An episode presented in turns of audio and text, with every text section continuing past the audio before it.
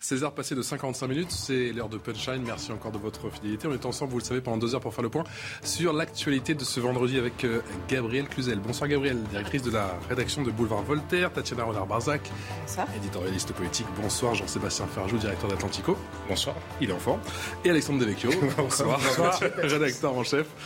Je me méfie. On est vendredi soir, rédacteur en chef adjoint au Figaro. Merci à tous les quatre de nous accompagner pendant ces deux prochaines heures. L'émotion, cette peine forcément incommensurable. les obsèques d'Antoine Aleno ont eu lieu euh, cet après-midi dans les Yvelines. Le fils du chef triplement étoilé, Yannick Aleno, tué par un chauffard en fuite. Je vous le rappelle, on en a largement parlé effectivement euh, sur notre antenne. Bonjour Régine Delfour, vous avez suivi cette, euh, cette cérémonie à Poissy. Beaucoup de tristesse forcément, beaucoup de dignité aussi. Oui, euh, Patrice, beaucoup d'émotions, une cérémonie euh, très digne hein, qui a duré plus euh, d'une heure et demie. Alors là, la famille ne souhaite pas que les personnes présentes dans l'église leur adressent directement leurs condoléances. Alors ils ont mis des registres de condoléances à l'extérieur de la collégiale de Poissy. Le monde culinaire est venu rendre hommage à Antoine Aleno parmi les chefs présents. Nous avons pu voir Guy Savoie, Alain Ducasse, mais aussi des chefs de la génération d'Antoine Aleno comme Mohamed Cheikh, des personnalités politiques sont également présentes. Brigitte Macron était euh, aux côtés de Bruno Le Maire. Alors au début de la cérémonie, euh, Yannick Aleno, euh, le père d'Antoine Eleno, a pris la parole. Cette mort, cette horreur doit être à l'origine d'un changement, du retour de la sévérité contre la délinquance qui sévit. C'est un jeune homme de 24 ans qui a été fauché, un Français qui avait des ambitions patriotes. Antoine Aleno va être inhumé dans la plus stricte intimité. Il reposera aux côtés de son grand-père. Merci beaucoup Régine Delfour. Régine, depuis Poissy avec les images pour CNews, signé euh, Charles Baget. Les mots très forts effectivement de Yannick euh, Aleno prononcés en, début de cérémonie. Ce que disait Régine, hein, voilà ce qu'a dit son papa. Cette mort, cette horreur doit être à l'origine d'un changement, du retour de la sévérité contre la délinquance qui euh, sévit. Alexandre Devecchio, c'est un jeune de 24 ans qui a été fauché, un Français qui avait des ambitions patriotes quel écho, on comprend forcément la tristesse et ce cri du cœur littéralement de, ce papa, quel écho devant peut-être euh, la Première Dame, Brigitte Macron? Est-ce que ça peut changer la donne? Oh, je ne pense pas qu'un un fait euh, tragique euh, puisse changer la donne. Il y en a eu beaucoup dans notre pays ces dernières années. Et hélas, euh, c'est un travail de long terme, c'est un travail euh, global. moi, quand j'étais gamin, j'ai le même cas, quelqu'un avec qui j'avais grandi, qui a été fauché par un chauffeur sans permis avec un, casier de multirécidiviste. Donc, mmh. hélas, là, c'est médiatisé parce que c'est le, fils de, quelqu'un de, de, célèbre, mais ça arrive très, très, très, très souvent. Et et on connaît les raisons. C'est euh, fondamentalement euh, un climat d'impunité euh, totale, puisque là, on a affaire pas seulement à un délinquant de la route, à un délinquant tout court, quelqu'un qui a un casier, qui vole une, une, voiture, donc qui se croit tout permis et qui sait sans doute que la condamnation ne sera pas extrêmement sévère. et on voit bien que de, de, petits faits de délinquance en petits faits de délinquance, ça peut amener à des conséquences extrêmement tragiques. Et c'est des conséquences tragiques aussi pour tous ceux qui habitent dans les quartiers où il y a le plus de, délinquance. Ça leur pourrit la vie euh, au quotidien. Donc oui, il faut une, prise de conscience politique là-dessus, une, forme de volonté politique, mais on ne la voit pas venir. Euh, elle aurait pu venir dès le début du quinquennat d'Emmanuel Macron. il a un peu changé de ligne. On voit bien que, la, la, ligne Castaner, c'est pas tout à fait la même ligne que Darmanin. mais j'ai envie de dire en même temps, on n'a pas beaucoup entendu le président de la République sur ce sujet en campagne, euh, ni pour la présidentielle, ni pour les législatives. Cette mort, cette horreur doit être à l'origine d'un changement, du retour de la sévérité contre la délinquance qui sévit Tatiana Renard-Barzac. Est-ce que les mots de ce papa pourront changer la donne ou pas du tout? Euh, on a l'impression malheureusement de vivre euh, trop souvent des faits divers ou des, des horreurs, des accidents ainsi et que, que pas grand-chose ne change. À la fois, c'est vrai que ce qui est terrifiant, c'est que c'est un ensemble de choses. C'est-à-dire, comme vous le disiez, Alexandre, un homme qui a un passé, euh, un casier judiciaire, qui vole une voiture, qui en état en plus euh, de, euh, qui a bu euh, et donc qui conduit euh, en ayant bu, qui percute ce jeune qui meurt sur le coup. Enfin, c'est terrifiant et qui part. Donc, il a quand même été incarcéré, il faut, il faut le dire, et puis il a aussi purgé du coup des peines qui n'avaient pas été purgées. Mais c'est vrai qu'on on voit mal en fait comment euh, arriver à, faire du préventif sur ce genre malheureusement de, de cas. C'est-à-dire qu'on voit bien la, on voit bien la sévérité des peines qu'il faudrait appliquer, on voit bien euh, la, rapidité aussi de la justice qui devrait passer et l'effectivité, puisque cet homme, encore une fois, avait un casier judiciaire et n'avait pas été par la case prison. Donc là, on voit bien justement se déploie devant nous en fait toutes les failles euh, auxquelles le président de la République a tenté de répondre lors de son, euh, lors de, son Grenelle de, de, de, la justice. mais un peu trop tardivement, ça c'est une évidence au cours de son quinquennat, et surtout pas avec des réponses très concrètes, parce que même s'il y a une réforme de la justice pour les questions de jugement et la rapidité du jugement, et notamment entre les deux parties de jugement, on voit mal comment on pourrait résoudre ce genre de problématique. 17h euh, tout pile sur CNews, c'est l'heure du rappel des titres avec Mathieu Deves. Près d'un million de possibles réinfections au Covid-19 en France. Les plus touchés sont les adultes entre 18 et 40 ans et les professionnels de santé. Santé publique France parle de réinfection lorsqu'un premier épisode de Covid est suivi d'un deuxième, à condition qu'il soit espacé d'au moins 60 jours. Le G7 uni pour soutenir l'Ukraine jusqu'à la victoire. Les pays du groupe sont réunis en Allemagne avec leurs homologues ukrainiens et moldaves. Jean-Yves Le Drian, le ministre français des Affaires étrangères, a salué la très forte unité du G7 pour soutenir l'Ukraine face à la Russie. De son côté, la Grande-Bretagne souhaite que plus d'armes soient livrées à l'Ukraine et exige de nouvelles sanctions contre la Russie. Le président des Émirats arabes unis, Sheikh Khalifa, est mort. Rarement vu en public depuis un AVC en 2014, il devrait être remplacé par son demi-frère, déjà considéré comme le dirigeant de facto du pays le gouvernement a décrété un deuil national pour une durée de 40 jours. Devez au parc Calisté, ce véritable cri du cœur à présent, marre des squatteurs, le ras-le-bol des riverains. Dans le quartier nord de Marseille, les forces de l'ordre ont évacué, vous le savez, euh, ce mercredi les appartements squattés dans le 15e arrondissement de la cité phocéenne. Cette opération qui fait suite à de vives tensions qui ont poussé des locataires à, fuir leur logement. Ça s'est passé il y a deux week-ends. Hein. À présent, c'était lors du week-end du 1er mai. Et deux jours après cette intervention des, des forces de l'ordre, des équipes de Jean-Marc Morandini, vous le voyez à l'image, eh bien, était sur place, c'était ce matin, et attention, c'est peu le dire était palpable. Et ma fille était à l'intérieur, et mes quatre sœurs, hein, et ma nièce, quatre filles. Quatre filles, ma fille de 4 ans et ma nièce de 7 ans qui était à l'intérieur. Pendant qu'eux, ils, ils, essayaient d'approprier cet appartement. Ils, à coup de machette, regardez, vous les voyez là. Vous les voyez les machettes, hein traumatisées, elles étaient, elles étaient tétanisées les filles. Tétanisées. Vous avez une famille à l'intérieur qui est en train d'essayer de survivre, qui appelle la police, il ne se passe rien. Vous avez des gens qui essayent de rentrer. Ils savent très bien qu'en appelant la police, elle viendra, mais dans très longtemps, si elle vient. En réalité, ils sont seuls aux prises avec le gang des, le gang des Nigériens. ce gang-là, il prend possession de plein d'appartements en impunité totale. Ils sont là, ils frappent il frappe et dedans il y a une famille qui est toute seule et qui est abandonnée. Et il se passe rien. Et, il faut alerter les médias pour que les gens réagissent. Et aujourd'hui, ces personnes-là, on les a dénoncées devant la police. Personne n'a été arrêté. Personne. Donc ça veut dire que mes sœurs se sont mis en danger à ce moment-là. Quand ils nous ont demandé de les, de le dénoncer, ils les ont dénoncés. Mais personne n'a été arrêté. Mais c'est normal qu'ils se sentent puissants parce qu'il n'y a personne qui les arrête. Ces gens-là, c'est la, mafia des bérets. On n'en parle pas, mais vous, vous les connaissez. Jean-Sébastien Ferjou, comment ces citoyens en colère peuvent encore croire en l'État? Ben, on comprend qu'il n'y croit plus. Euh, à vrai dire, et effectivement, il y a quelque temps, pendant la campagne présidentielle, Emmanuel Macron avait dit qu'il était contre la légitime défense. Alors, admettons que ce qu'il ait voulu dire en réalité était euh, qu'il était contre le fait que chacun se fasse justice soi-même. Enfin, de facto, c'est quand même plus ou moins euh, la société qu'il nous laissera en héritage. Parce que moi, je vois pas de ligne, chez de changement de ligne chez le président de la République. Effectivement, Gérard Darmanin, dans les accents qu'il peut avoir dans sa communication, euh, s'exprime de manière différente de. Peu importe le plan Marseille en grand. Mais il n'y a pas de volonté politique et rien n'a changé à la, à la, chancellerie. La politique pénale du gouvernement n'a absolument pas changé. Au contraire, elle, elle s'inscrit exactement dans le fil idéologique du quinquennat Hollande et de ce qu'avait mis en place euh, Madame Taubira avec une espèce d'obsession pour le fait de vider les prisons ou de permettre aux délinquants d'échapper aux prisons parce qu'ils seraient victimes de tas de discriminations. Vous n'avez pas le sentiment que le président de la République voulait faire de Marseille un laboratoire?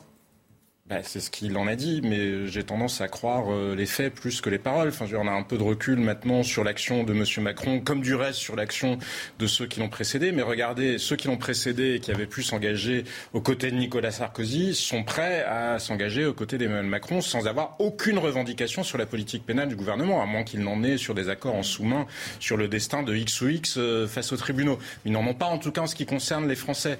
Donc, et je n'en vois pas non plus chez des gens comme Manuel Valls qui euh, même chose. Euh, à l'époque où il avait été ministre de l'Intérieur ou Premier ministre, me semblait incarner une ligne un peu plus dur, un peu plus sévère, même si lui aussi avait coexisté avec, euh, avec Christiane Taubira ou des ministres de la Justice qui avaient à peu près cette vision idéologique-là. Donc non, je crois qu'effectivement, on se fiche des Français et que ça explique assez largement la dépolitisation actuelle, d'autant qu'il y a le piège du vote. Parce que comme on est contraint de choisir entre des alternatives qui peuvent être euh, radicales ou pas très crédibles pour des raisons différentes et le statu quo, malheureusement, beaucoup de Français sont contraints de se résoudre, de se résigner au statu quo. Pour autant, la demande sur la sécurité, je crois qu'elle existe partout dans le pays. Personne n'y répond. Forcément, c'est mortifère. Forcément, c'est toxique politiquement. Cette séquence, est surréaliste? Euh, oui, elle est surréaliste et puis c'est surtout un condensé de, plusieurs mots. Donc c'est un laboratoire, c'est intéressant, si on peut dire, mais même si c'est tragique en même temps.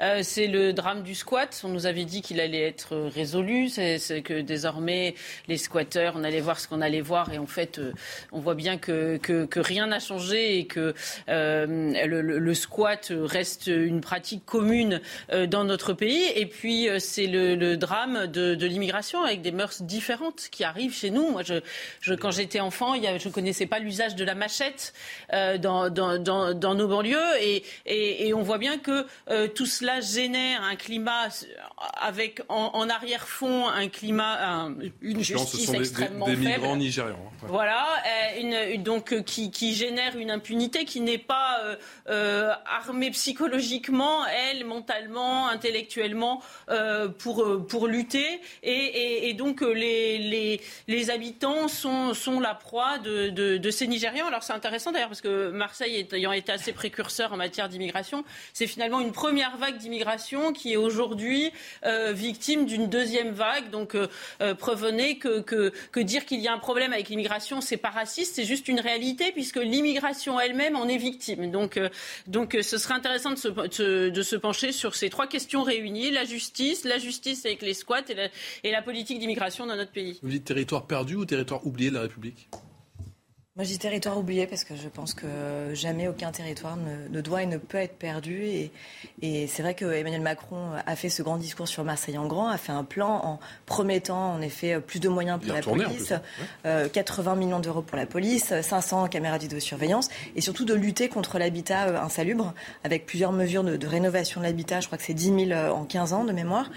Euh, et c'est vrai que là, on voit, il y a d'abord un drame, le squat, mais ça c'est un vrai problème. C'est-à-dire que pardon, c'est pas un problème d'immigration, etc. Ça concerne tout le monde. On l'a vu ces derniers mois, ces dernières années dans toute la France, même des petits retraités. En tout cas, rarement Villa Montmorency, cela dit. Hein. Non, mais d'accord. Mais on a vu quand même que c'était un, vrai problème et qu'il y avait un, vrai problème d'abandon de la part de, de, de, de, l'État. Parce qu'en fait, il y a une vraie défaillance. Il y a une nouvelle loi qui, euh, qui a été euh, qui est rentrée en vigueur en janvier 2021, qui est censée renforcer justement la protection si j'ose dire, parce qu'en fait, on se rend compte que les, squattés ne sont pas très protégés, mais la, protection des propriétaires. Et en fait, quand on se penche sur cette loi et qu'on voit les conditions et surtout les failles de cette loi, c'est une aberration totale. Pourquoi? Parce qu'en fait, c'est le préfet qui va décider en fait d'aller déloger les squatteurs. Euh, avant, ça prenait parfois deux à trois ans. Maintenant, c'est normalement tous les 60 dans les 72 heures. Le problème, c'est quoi? C'est que vous devez prouver d'abord que c'est votre propriété. C'est une aberration totale. Pourquoi est-ce que la personne qui est squattée doit prouver son titre de propriété? C'est plutôt celui qui squatte qui devrait prouver justement que c'est l'endroit euh, qui lui appartient, ce qui n'est évidemment pas le cas. Deuxièmement, on prend pas, on prend en considération en fait la précarité des gens qui squattent. C'est-à-dire que par exemple, si vous avez une femme enceinte, si vous avez des enfants, une personne âgée, ou si vous avez euh, des personnes qu'on ne pourra pas reloger, on, on ne peut pas les déloger.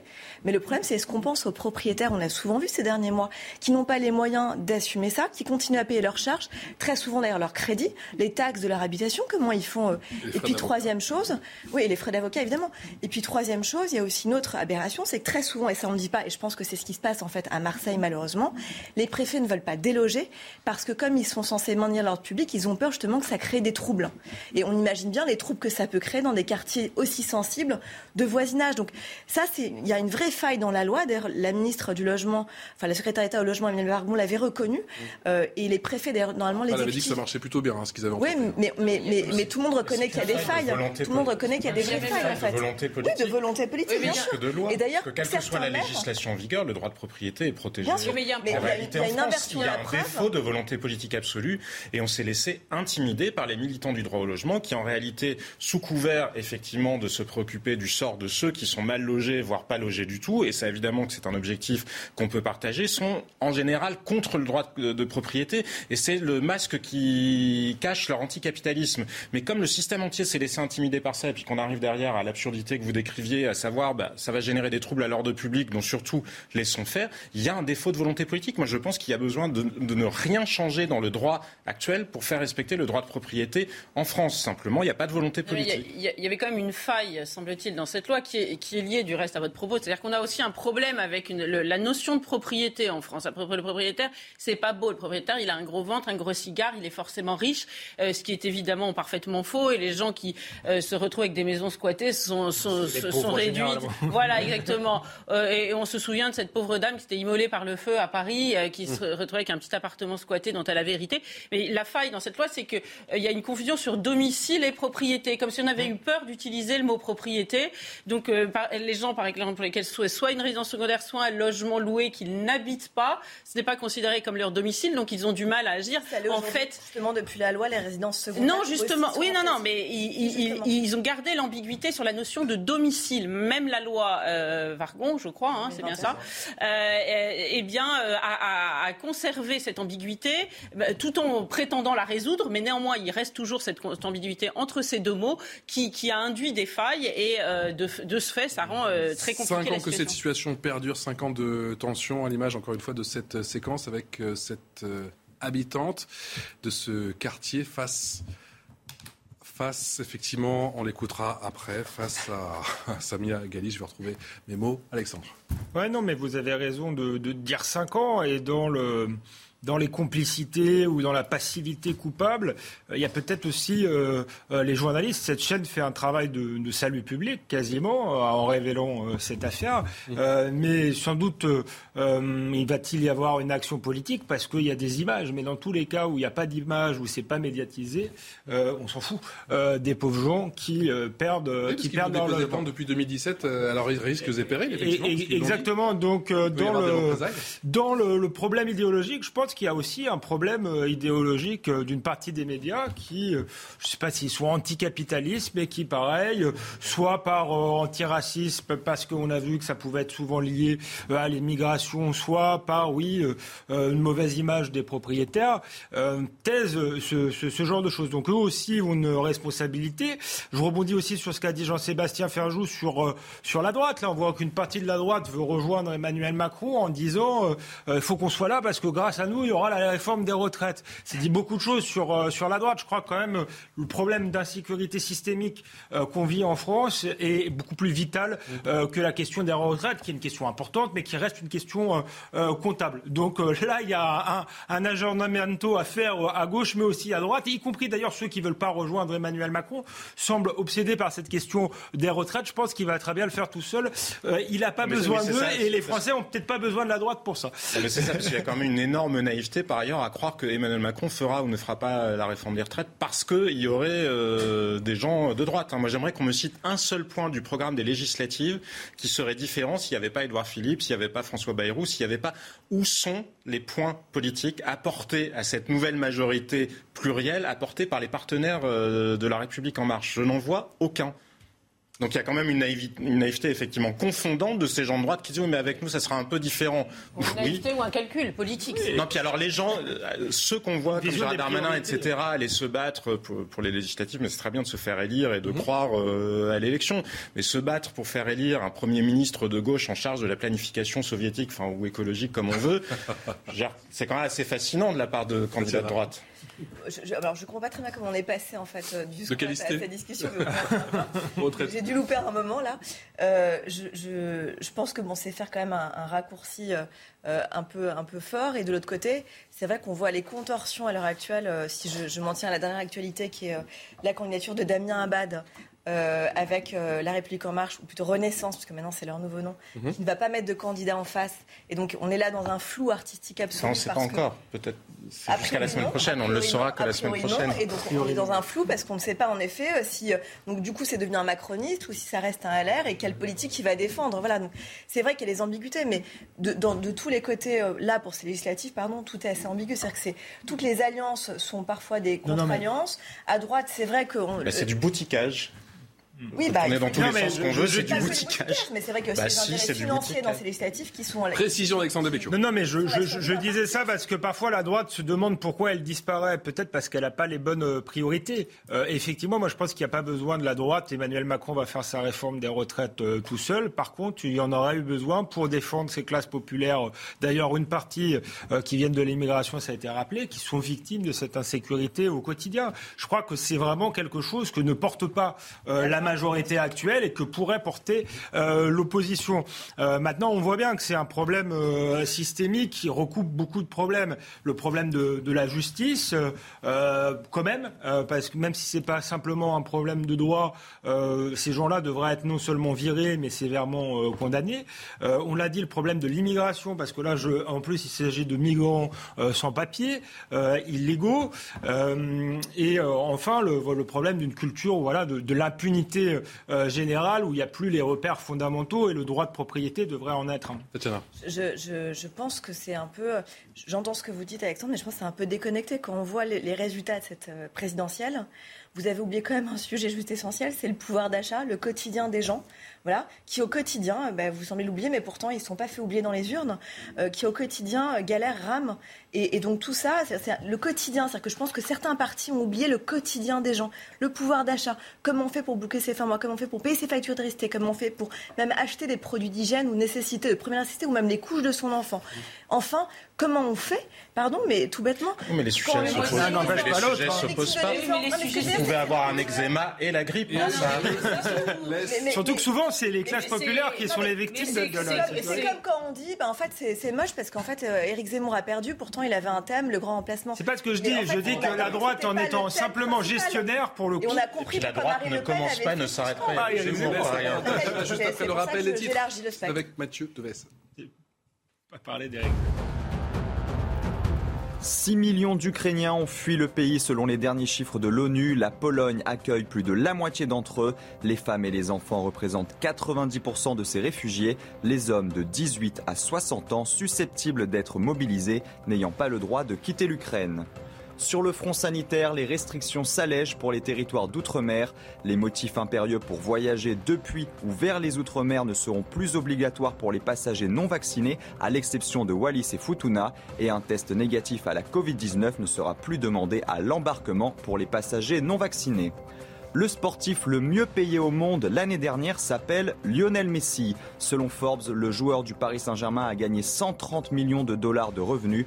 Le basketteur LeBron James et le footballeur Cristiano Ronaldo complètent le podium. Mathieu Devez. On parle toujours effectivement de cette euh, séquence ce matin à Marseille de cette émission qui a duré un petit peu plus d'une heure et demie avec Jean-Marc Morandini en immersion totale dans cette cité qualifiée dans le 15e arrondissement de la cité phocéenne et cette nouvelle séquence avec euh, cette dame qui interpelle Samia Gali. Voilà, c'est Moi, je suis propriétaire. Je répète, je suis propriétaire au bâtiment. Occupant Occupant. D'accord. J'ai été squattée. Là, maintenant, on ne peut plus être dans l'appartement. Ma mère a arrêté de payer les charges. Qui va nous payer les charges? Tout ce qui s'est passé, parce qu'on ne peut pas payer, hein, les alors, gens ils viennent Alors je vais vous poser une question, madame. Et toutes les vous avez déposé plainte qui va Attendez, madame, vous avez déposé une plainte sur votre. Bien sûr, il n'y a rien qui a été fait. Nous, depuis 2017, on vit ce bordel. Hein. Madame, dans les... est-ce quand c'est que vous avez déposé plainte J'ai déposé plainte il y a deux ans. Il y a deux ans. Alors, comme ça, vous allez comprendre comment ça se passe Non, c'est pas rien à Il n'y a rien qui a suivi. On m'a demandé d'aller déloger moi-même. Non, c'est Moi-même. Oh, on m'a demandé de déloger moi-même les Nigériens. On les a demandé de déloger parce que si venait la police constater qu'ils étaient dans mon appartement, eh ben, c'était leur maison. Quand il y a flagrant, c'est-à-dire dans les 48 heures, j'ai demandé à ce qu'on mette un numéro spécifique pour qu'on puisse intervenir et faire sortir dans les 48 heures. Et ça, c'est bien. Et ça, c'est bien. Gabriel, est-ce que cette séquence révèle euh, notamment le fossé qui se creuse encore un peu plus entre les, habitants et les politiques? Oui, ben, évidemment, parce que euh, ils sont complètement démunis et, euh, et, et que les politiques se trouvent très bons à dire qu'il faut être gentil avec les délinquants, qu'il euh, faut donner une deuxième chance, qu'aller en prison c'est vraiment un échec et qu'il euh, vaut mieux essayer de, la rédemption. Mais, qui sont les premières victimes de ce laxisme? Eh Bien évidemment, ce sont ceux qui sont aux premières loges. Vous, vous parliez de pouvoir d'achat tout à l'heure en disant c'est la préoccupation des Français, mais évidemment, mais, mais c'est connexe à tous les autres sujets, c'est-à-dire que quand vous n'avez pas beaucoup d'argent, vous ne pouvez pas quitter un quartier dans lequel mmh. vous êtes enfermé euh, parce que euh, il y a des quartiers qui sont beaucoup plus intéressants, mais il y a une côte immobilière prohibitive qui sert de mur. Hein, vous voyez, ces fameux murs dont on veut pas. Et eh ben là, eux, euh, c'est des murs virtuels qui, qui que, ne peuvent pas atteindre les gens, évidemment. ces habitants disent ce matin, ça qui, qui, qui, qui n'ont pas d'argent. C'est vrai pour le reste. Quand vous avez de l'argent, vous pouvez mettre vos enfants dans une école privée où il y a peut-être moins d'insécurité qu'ailleurs. Donc, je crois que tous ces sujets-là sont connexes. Et je vous entendais dire, oui, finalement, c'est le pouvoir d'achat qui intéresse les gens, c'est pas l'insécurité, c'est pas euh, euh, l'immigration. Je vous rappelle que c'est pas Jean-Luc Mélenchon. On a pu le croire. On a pu le croire avec tout le barouf qu'il a fait. C'est néanmoins pas Jean-Luc Mélenchon qui arrive au deuxième tour. C'est Jean-Marie. C'est pardon, j'ai fait un lapsus. Jean-Marine. Jean justement, quel était son principe C'était c'est Marine Le Pen. Gabriel, sur quoi elle a fait campagne Oui, mais vous savez pourquoi C'était très fin de sa part parce que le nom Le Pen porte la marque immigration. Donc elle avait plus besoin de se fatiguer là-dessus. Bah, elle pouvait donc. Mais regardez un candidat qui a fait campagne exclusivement là-dessus, Eric Zemmour. Son Oui, parce que le pouvoir d'achat était de fait un sujet qui intéressait. Je suis d'accord, il n'y a pas de. Ça sert à rien de vouloir compartimenter les sujets. Ça, empêche de, penser. Je pense qu'on a un phénomène qui s'appelle la globalisation, qui est un phénomène économique qui souvent paupérise euh, euh, les classes moyennes parce que ça a été les premières victimes euh, des, des de la désindustrialisation, des délocalisations, d'une concurrence qui est faussée en réalité. Et en même temps, ça a été les, les premières victimes de l'insécurité, puisque euh, plus les moyens de se loger dans les grandes métropoles, euh, donc on se loge en, banlieue, mais en banlieue on est confronté à l'insécurité, donc soit on a un peu d'argent, mais ses enfants en école privée, soit on n'en a pas assez, on démanage, on va toujours plus loin, là où il n'y a plus de services publics. Donc vous voyez bien que c'est un phénomène global et il faut y apporter une, une, réponse globale. Moi, je pense qu'il y a un sujet qu'on ne traite pas en France et qui, pour le coup, aurait dû être au cœur de la campagne et qui permettrait de joindre tous ces sujets connexes, effectivement, dont on parlait. Non, mais quel logement?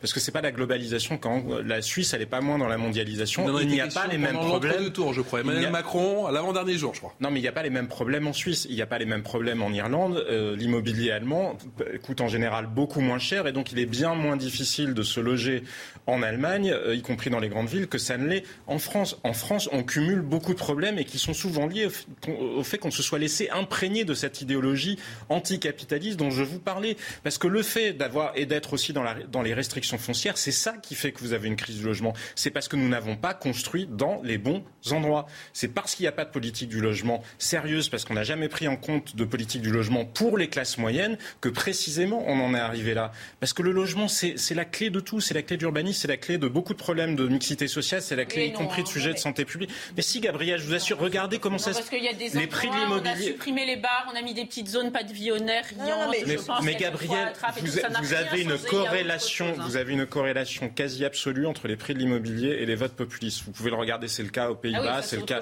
Mais oui, mais, mais les deux sont liés. Les pays. Les programmes immobiliers vont tout changer. Non, il parlait pas de la politique de la ville. Mais je parle pas de la politique de la ville. Je ne parle pas de la politique de la ville. Je parle de, je vous parlais de réglementation foncière. Il y a des bulles absolument épouvantables à San Diego, qui est devenue la ville la plus aux États-Unis parce qu'il y a peu de terrain. En revanche, à Denver ou à Houston, qui sont des villes où il y a à peu près, c'est la même politique monétaire, hein, c'est la même banque centrale, il n'y a aucun problème d'immobilier. Pourquoi? Parce qu'il euh, n'y a pas de réglementation foncière qui empêche de construire. Euh, moi, je vais revenir plutôt moi, à Neuilly-sur-Seine ou, euh, sur le à Vitry. voilà. je pense qu'il y a deux problématiques. C'est d'une part, la loi est sérieuse quand même. C'est un vrai souci qu'il y ait certaines villes encore, municipalités, qui acceptent de payer une amende pour ne pas avoir à construire de logements sociaux. Et du coup, on a un empilement de logements sociaux dans certaines. parce que c'est précisément ce genre de règle qui accentue, d'accentuer les problèmes. Et je ne suis pas d'accord avec vous là-dessus. Et deuxièmement, je pense que, et là, pour le coup, je vous rejoins sur la première partie de votre raisonnement, je pense que le fait d'avoir enterré euh, le plan euh, Borloo euh, de rénovation des quartiers, ça, c'est une énorme erreur de Il la va le rappeler en urgence, c'est pas le président Macron, Et j'espère, parce que même quand on se replonge dans le discours justement de Marseille en grand d'Emmanuel Macron, le premier, on se rend compte en fait que, alors que c'est quand même un des problèmes endémiques justement à Marseille, il y a euh, deux minutes sur ce sujet et rien d'autre. Et donc c'est vrai que là, il y a un vrai souci euh, parce que tout part quand même de ça. Tout part en effet des quartiers, comment on réaménage ces quartiers, comment on repense l'habitat, comment on repense aussi la façon de vivre ensemble, de cohabiter, comment on fait justement pour que les gens n'aient pas envie de mettre leurs enfants dans les écoles privées parce que les écoles sont tellement euh, délabrées, etc. Donc ça, tout ça, c'est des vrais sujets et je pense que ça, c'est vraiment passé à la trappe pendant la campagne présidentielle. Vous restez avec nous, on continue à parler justement de, politique et des législatives 12 et 19 juin prochain. Mélenchon n'y va pas à Marseille, Zemmour y va dans le Var. A tout de suite. Allez, la suite de Punchline avec Alexandre Devecchio, Gabriel Cluzel, Tatiana Renard-Barzac et Jean-Sébastien Ferjou. Le débat juste après. Le rappel des titres, Mathieu Devez. L'Ukraine a-t-elle endommagé un autre navire de la marine russe Selon l'armée ukrainienne, une attaque aurait touché un navire de logistique de l'armée russe en mer Noire, près de l'île aux Serpents. Un incendie se serait alors déclaré. Il y a un mois, c'est le croiseur Moskva qui avait coulé en mer Noire après avoir été touché par un missile ukrainien. À Marseille, l'agresseur d'un parent d'élève au couteau a été mis en examen et incarcéré. Mardi, aux alentours de 18h, un parent d'élève âgé d'une trentaine d'années a été agressé devant un collège privé du 13e arrondissement de Marseille alors qu'il venait récupérer ses enfants. Son pronostic vital est toujours engagé. Le préfet de police de Paris s'oppose au projet de réaménagement autour de la Tour Eiffel. Didier Lallemand s'inquiète des conséquences sur la circulation de ce projet qui vise notamment à interdire le pont d'Iéna aux voitures. Il craint également des embouteillages qui pourraient gêner l'intervention des secours sur la place du Trocadéro qui doit également être réaménagée. Merci à Mathieu Devez. On en vient à présent comme premier aux élections législatives, euh, les 12 et 19 juin prochains. C'est donc la fin d'un suspense. Après plusieurs semaines de réflexion, Jean-Luc Mélenchon dit euh, finalement non à sa candidature du côté de Marseille. Pour Eric Zemmour, c'est oui. Il se lance et il sera donc candidat à ces législatives dans la quatrième circonscription du Var. Eric Zemmour qui bat la campagne, on l'a vu hier soir ou encore ce matin du côté de, Sainte-Maxime. Le défi est de taille. Et Marine Le Pen eh bien, annonce que sa candidature, c'est un parachutage Écoutez la réponse de l'intéressé. Il est tout à fait naturel de se présenter là où les gens vous aiment. On ne va pas se présenter là où les gens ne vous aiment pas. Euh, ça vaut pour tout le monde. Et par ailleurs, euh, les considérations, vous savez, des électeurs, elles sont partout les mêmes. C'est ça que ne comprend pas Madame Le Pen, mais c'est que nous sommes tous français et que donc où que je me présente, je suis légitime à me présenter. Et, euh, donc les électeurs, euh, ils sont français et donc je suis français et donc je me présente dans une circonscription française. Alexandre Devecchio, parachutage ou pas, c'est l'avenir de Reconquête qui se joue non, je ne crois pas que c'est l'avenir euh, de Reconquête. Je ne sais pas si euh, Reconquête peut être euh, une force dominante à l'intérieur du, bloc populiste, mais elle peut tout à fait être une, une force d'appoint. Et il y aura d'autres élections, notamment les élections européennes, qui seront plus, plus simples, je pense, pour une liste Reconquête. Donc ça ne se joue. Si Éric Zemmour se présente, il part au carton. C'est ce qu'a dit Jordan Bardella. Vous n'y croyez pas? Je ne sais pas que j'y crois pas. C'est que je crois que c'est qu'il a plus de chances de gagner ou de faire un bon score euh, euh, qu'on le croit en réalité quand on regarde la circonscription, parce qu'en réalité, elle est gagnable, cette circonscription, pour le bloc national. Ils seraient partis non divisés, sans doute, euh, ils étaient sûrs de gagner. Ils partent divisés. Le, Rassemblement national a fait 30%, je crois, au premier tour, 15% pour Éric Zemmour.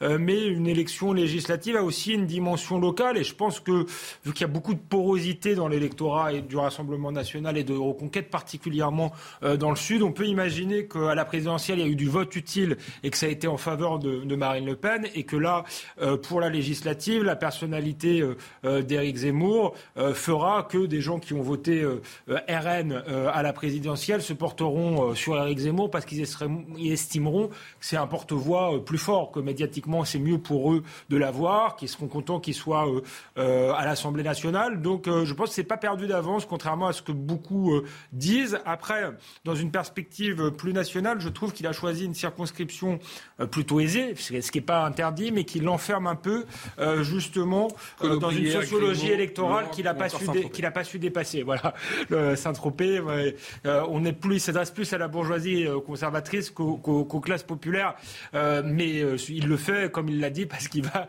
là où les gens l'aiment et là où il a le plus de chances de gagner. c'est un pari risqué. Euh, je pense que c'est quand même pas mal qui se, qui se présente. Il a beaucoup hésité entre Paris et, euh, le Var. Euh, il a regardé évidemment là où c'était gagnable et là où il avait eu plus de 20% des voix. J'ai même entendu dire d'ailleurs qu'il comptait habiter, partir habiter dans, dans le bar. mais je pense que ce qui est risqué, en fait, le souci, c'est ce qui se passe dans son parti. C'est-à-dire que. Pire que Saint-Tropez. Hein. Pardon? Ah oui, ah bah ça, on est bien d'accord. Ça, ça, on ne peut pas dire qu'il ait fait un mauvais choix de ce point de vue-là, mais il a fait aussi le choix de ce qui correspondait à son électorat. C'est-à-dire que son électorat, c'est plutôt justement CSP+. Voilà, donc c'est assez logique quand on regarde le profit type de son électorat. Cela dit, quand on voit le peu d'enthousiasme dans ses troupes euh, pour aller justement euh, euh, battre campagne pour ces législatives, on se dit qu'il y a peut-être un peu la crainte de perdre une nouvelle fois. Quand on voit quand même que ces lieutenants hésitent encore à aller se présenter, je pense à Guillaume Pelletier, quand Marion Maréchal, parce qu'elle est enceinte, ne va pas se présenter. Bon, c'est un bon argument, mais je, constate quand même qu'il y en a plusieurs autour d'eux, autour de lui, qui ne vont pas aller au combat. Que par ailleurs, il y a eu des défections. Euh, quand même, je rappelle que deux de ses porte-paroles sont partis, euh, ont claqué la porte dès la défaite. Donc, je, pense que c'est pas forcément simple. Après, il, répète à l'envie qu'il y a 120 000 adhérents et donc il y a une vraie dynamique. C'est vrai qu'on ne peut pas lui contester ça. C'est vrai qu'on a vu qu'il y avait une dynamique d'adhésion au sein de son parti mais je pense que c'est pas évident et ça l'est encore moins parce que, dernière précision importante, il n'y a pas eu d'alliance avec le RN, que le RN donc, va s'évertuer à mettre face à chacun de ses candidats des candidats, que ça va être donc euh, la guerre à couteau euh, tiré, même si, et, d'ailleurs, euh, Éric Zemmour a tweeté aujourd'hui, en, disant que, en saluant en fait Jean-Luc Mélenchon et l'alliance qu'il était arrivé à faire, en disant que justement, pardon, je devance. Je, savais que j'allais me spoiler mon. bon bah, je désolé, hein, je poursuis. Je, commence à vous connaître, Tatiana. Vous bon, bah, dans, mes, dans mes l'actualité. Euh, on l'écoute, Eric Zemmour. On l'écoute. C'est parti. J'appelle tous les électeurs, en particulier des électeurs du Var, mais tous les électeurs français, à euh, voter pour des gens de reconquête qui défendent leurs idées, leurs convictions. Là, il n'y a plus euh, de vote utile, il n'y a plus de considération euh, d'arriver au premier tour, au second tour. Nous devons élire des députés reconquête pour qu'ils défendent leurs convictions. Ce sont les seuls, en vérité, qui défendent des convictions avec ceux de Jean-Luc Mélenchon. Gabriel Cluzel, les convictions, c'est chez Mélenchon, chez Zemmour, mais pas chez Marine Le Pen. Oui, bah écoutez, c'est toujours euh, le je t'aime moi non plus de, entre euh, les, reconquêtes et, euh, et le Rassemblement national. Hein. Ils sont prêts à se marier, mais c'est, là aussi, c'est comme le couple franco-allemand, c'est un peu sadomaso. Donc, il, donc il, il se, c'est, toujours la guerre, la, guerre des petits mots qui ne facilite pas forcément du reste les, les, réconciliations, mais c'est vrai que là, ça a l'air un peu, un peu mal parti. À, à l'échelon, en revanche, des électeurs, il faut être très clair. Je pense qu'il y a plutôt quand même un papier de cigarette entre les deux, surtout dans le sud de la France, où euh, l'électorat euh, du Rassemblement national est plutôt euh, conservateur. il est assez proche de, celui d'Éric Zemmour, et c'est sans doute pourquoi il a fait choix du sud, même si lui, il est plutôt parisien, même ce qu'il connaît en dehors de Paris, c'est plutôt la banlieue. Mais finalement, il pourrait euh, récupérer cet électorat-là, en effet, euh, euh, attiré par la tête de gondole, si j'ose dire. Hein, ça, c'est dans, dans, les, dans les villes, les, les, on sait que les, les personnalités attirent aussi les lecteurs. Hein, c'est normal, même si apparemment il a un concurrent qui, du Rassemblement national qui est assez bien implanté. Mmh. par ailleurs, est-ce que, est que l'argument de Marine Le Pen de dire qu'il est parachuté est bon? Là aussi, ça fait partie des petits mots de la campagne. Mais euh, au Rassemblement national, il y a eu, il y aura, euh, il y a, il y aura des, des, parachutés. Elle-même n'est pas originaire du Nord, sauf erreur de ma part. Euh, bon, et, et, et, donc, et, par ailleurs, dans un scrutin où le député n'est plus maire, je crois que cette notion d'enracinement est, est, un peu n'a pas tout à fait la même signification. et d'autant plus quand on, on, on demande un, un, scrutin à la proportionnelle, comme elle le fait, parce que les scrutin à la proportionnelle, ce serait comme aux européennes, ça serait un, scrutin par euh, liste nationale et pas par, euh, par département. Ça peut être, enfin. Ah bah c'est un partiel alors si c'était de, la, proportionnelle, euh, une dose de proportionnelle à ce moment-là. Si, si... Bah oui, il y a des, ça peut être si proportionnel par département aussi. Oui, c'est vrai, c'est vrai, c'est vrai. Mais néanmoins, cette notion d'enracinement, encore une fois, à partir du moment où il n'y a plus le, député maire, est moins forte. Alexandre Devecchio, est-ce que le Rassemblement national est parti pour enterrer le parti Reconquête?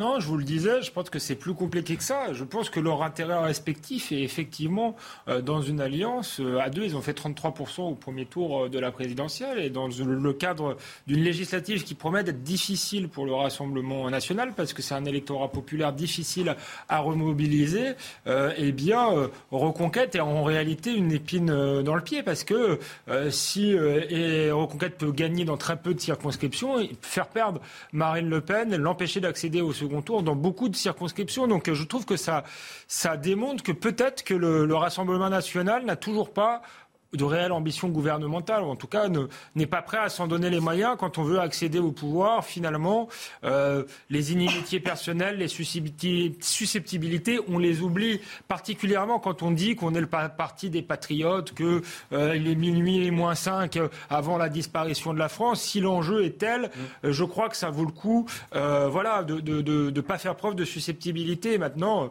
Éric Zemmour a aussi tort d'attaquer, d'avoir le mauvais rôle il continue d'ailleurs, je pense qu'il devrait faire sa campagne et de dire que s'il est élu, euh, il rassemblera euh, son camp. Jean-Sébastien. Moi, je pense que la rhétorique de la susceptibilité ou des bisbilles ou de l'incapacité à s'unir, elle est relativement absurde quand on regarde la réalité politique euh, du pays. Il y a deux rassemblements nationaux. Il y a un rassemblement national de l'Est et du Nord où il n'y a pas de continuité sociologique avec Reconquête. Il y a de la même manière, Reconquête pouvait être plutôt fort euh, dans des villes. Effectivement, dans le Sud-Est, sur le pourtour méditerranéen, là, c'est un peu différent. Et la circonscription qu'a choisie Eric Zemmour est un peu l'une des exceptions qui pourrait confirmer la règle. Puisque, effectivement, dans cette circonscription-là, il y avait à la fois un vote reconquête assez important et un vote Rassemblement national important. Mais c'est le cas dans très peu de circonscriptions. En revanche, ce qui peut se passer pour le Rassemblement national, alors d'une part, regardez, le sondage IFOP cette semaine était très intéressant. Il y a quand même 25% des électeurs du Rassemblement national qui disent qu'ils souhaitent un Premier ministre de gauche. Ça montre bien, Marine Le Pen n'est pas complètement folle. Elle comprend son électorat, que ça n'est pas tout à fait le même électorat que l'électorat d'un Éric Zemmour. Et d'ailleurs, elle l'a dit, Éric Zemmour, il est en faveur de la retraite à 65 ans. Ça n'est absolument pas les aspirations des catégories plus populaires qui votent pour le Rassemblement national. Mais regardez ce qui va se passer avec les NUP ou les NUPS, ou je sais pas comment on dit, ou UPS, euh, ou bref. Voilà. Euh, dans, notamment dans l'Est ou dans un certain nombre de départements comme l'Aisne, comme la Moselle, etc. Il, se pourrait bien que les NUP finissent par faire élire des candidats du Rassemblement national, parce qu'il y aura des endroits où le candidat de la gauche unie sera qualifié au deuxième tour, alors qu'il ne l'aurait pas été s'il n'avait pas été uni, sauf que vraisemblablement, ils ne seront pas élus, c'est-à-dire ils seront qualifiés à la place d'un LR ou d'un LREM. Sauf que si c'était un LR ou LREM face au RN, c'est plutôt le LR ou le LREM qui gagnera. Mais un UPS ou un UP ou UPS ou ce que vous voulez face au Rassemblement euh, national, il se peut bien que ce soit le Rassemblement national qui gagne. Donc la réalité politique, ce sont 500, enfin des législatives, elle est complexe. Ce sont 577 élections. Et la réalité, c'est qu'il y a deux visions et deux projets politiques différents. Moi, je pense qu'il y avait plutôt une logique de la part d'Éric Zemmour à se poser la question d'une union des droites un peu ailleurs, un peu en regardant de l'autre côté. Sauf qu'il a planté ça parce que, bah, euh, voilà, il a été à la fois trop radical et puis il a traité les LR de chochotte ou je sais pas quoi. Enfin bon, bref, moi je veux bien qu'on défende la possibilité intellectuelle de l'union, mais il est en général assez raisonnable de préserver la possibilité humaine qu'elle se fasse. Ça n'est pas le choix qu'il a Oui, non, mais ça, ça il, a, il a commis des erreurs euh, rhétoriques. Euh, il était enfermé dans son rôle de, chroniqueur, il hein, faut bien dire ce qu'il est. Euh, et c'est vrai que son franc-parler lui a permis d'émerger, mais c'est aussi son pire ennemi. Mais par contre, je ne suis pas forcément d'accord sur la sociologie. Effectivement, il y a deux sociologies différentes, mais toute la question à terme, au-delà de ces élections législatives, c'est est-ce que le Rassemblement national, qui est quand même le parti leader aujourd'hui, c'est pas euh, les Républicains, ils ont fait 4%, donc faire une alliance avec des gens qui ont fait 4%. 80, 85 députés, le Rassemblement national, on aura 20 Précisément, précisément peut-être parce que le Rassemblement national ne veut pas élargir sa sociologie. À mon avis, si le Rassemblement national, et c'est là toute la question, dans 5 ans vont arriver au pouvoir, c'est très bien d'avoir un bloc euh, euh, populaire, une sociologie forte, mais il faut la dépasser, il faut faire un compromis social avec des classes plus aisées, des classes plus aisées qui justement peuvent partager euh, certains combats. C'est toujours comme ça que ça se passe. Euh, la gauche, elle arrive au pouvoir avec une gauche radicale et euh, une gauche moins radicale qui passe un compromis avec une bourgeoisie, mais qui a le souci des plus humbles. Donc c'est ça la, la, question fondamentale, à mon avis, qui se pose, mais à, à long terme. Et c'est pour ça que je trouve que Marine Le Pen ne semble pas avoir de vision à long terme. Elle a un peu une vision de boutiquière. Et c'est vrai que pour ces élections législatives, la vie sera plus simple pour elle. Elle aura peut-être un peu moins de députés, mais c'est moins compliqué à, Elle en aura le même nombre. Ou le même nombre. Mais, mais, la question, c'est est-ce que ce parti veut arriver au pouvoir un jour? Je, je, pense que. Enfin, je, pardon, je vais revenir sur le tweet parce qu'il me semblait plus intéressant, pardon, euh, que nous. sans offenser que le son. Merci, Tatiana. Parce qu'en fait, tout est dit dedans. En fait, il dit, en fait, euh, euh, Jean-Luc Mélenchon fait la politique et non pas, et pas dans des rancœurs personnelles. Et je pense que tout est dit là-dedans, en fait. Ça veut dire que c'est vrai que Jean-Luc Mélenchon est arrivé, malgré des divers et des différences et des différents extrêmement importants entre les différents partis à créer une alliance. Alors on verra si elle tient, comment elle tient, ça va être extrêmement compliqué. Il y aura des dissidences, il y aura des exclusions, il y aura des drames, ça c'est une évidence. Mais cela dit, euh, moi je suis pas du tout d'accord. Je pense que les vases communicants étaient plus entre Éric Zemmour et Marine Le Pen qu'avec les LR. Il suffit de Bah, voir d'ailleurs les transferts, les transferts qui ont eu lieu, c'était plutôt de chez Marine Le Pen vers Éric Zemmour. Et donc c'est vrai que je, je, ne comprends pas euh, pourquoi euh, Marine Le Pen. Alors si, je comprends. On voit les trahisons qu'il y a eu, on voit euh, les mots extrêmement virulents de la part d'Éric Zemmour à son endroit qui ont été prononcés pendant cette campagne présidentielle. Et on voit donc qu'il y a un passif très lourd que Marine Le Pen ne souhaite pas prendre à son compte. Et puis par ailleurs parce qu'elle a entamé pardon un travail de dédiabolisation bah oui, et que Éric Zemmour, et c'est un point important évidemment, et que Éric Zemmour, lui justement, était dans cette diabolisation. Enfin, la, la, réalité. Mais cela dit, non, mais la, cela dit, la réalité. Je peux juste finir ma phrase. Cela dit, après je vous laisse Jean-Sébastien. Cela dit, c'est vrai que euh, c'est extrêmement dommage qu'il ne soit pas arrivé à faire une, une entente, parce qu'on imagine que ça aurait été une puissance de feu. Et là, quand on regarde, pardon, là je suis tout d'accord avec vous, quand on regarde les résultats, c'est ce que je dis. Non, on dit la même chose. Vous êtes d'accord avec moi Quand on voit les sondages, on voit que là, ce qui va se passer, ça va surtout être des candidats Renaissance face à NUPS et pas et, et, et les même dit à la capelle du Rassemblement national. Je lui ai demandé si c'était du gâchis. Lui, il m'a dit que non. Mais il y a quand même une réalité. Je donne la parole juste après, euh, ma chère Gabriel Cluzel, et vous aussi, bien sûr, Jean-Sébastien Ferjou. Le rappel, Mathieu Deves. L'enquête sur les pizzas Buitoni contaminées confiée à un juge d'instruction. Les pizzas Fresh Up sont visées par une enquête après des cas de contamination à la bactérie E. coli. 55 enfants et un adulte ont été contaminés, mais aucun lien direct n'a été établi pour l'heure avec la consommation de pizzas Buitoni. L'Espagne envisage l'instauration d'un congé menstruel. La décision serait inédite en Europe. Un projet de loi est actuellement en préparation. Le texte prévoit notamment l'instauration d'au moins trois jours de congé maladie par mois pour les femmes souffrant de fortes douleurs menstruelles. Elon Musk se dit toujours engagé à racheter Twitter. L'entrepreneur a annoncé plutôt suspendre le rachat du réseau social dans l'attente de détails sur un audit sur le volume de faux comptes. L'action du réseau social qui avait immédiatement chuté de 25% a limité les pertes à 10%.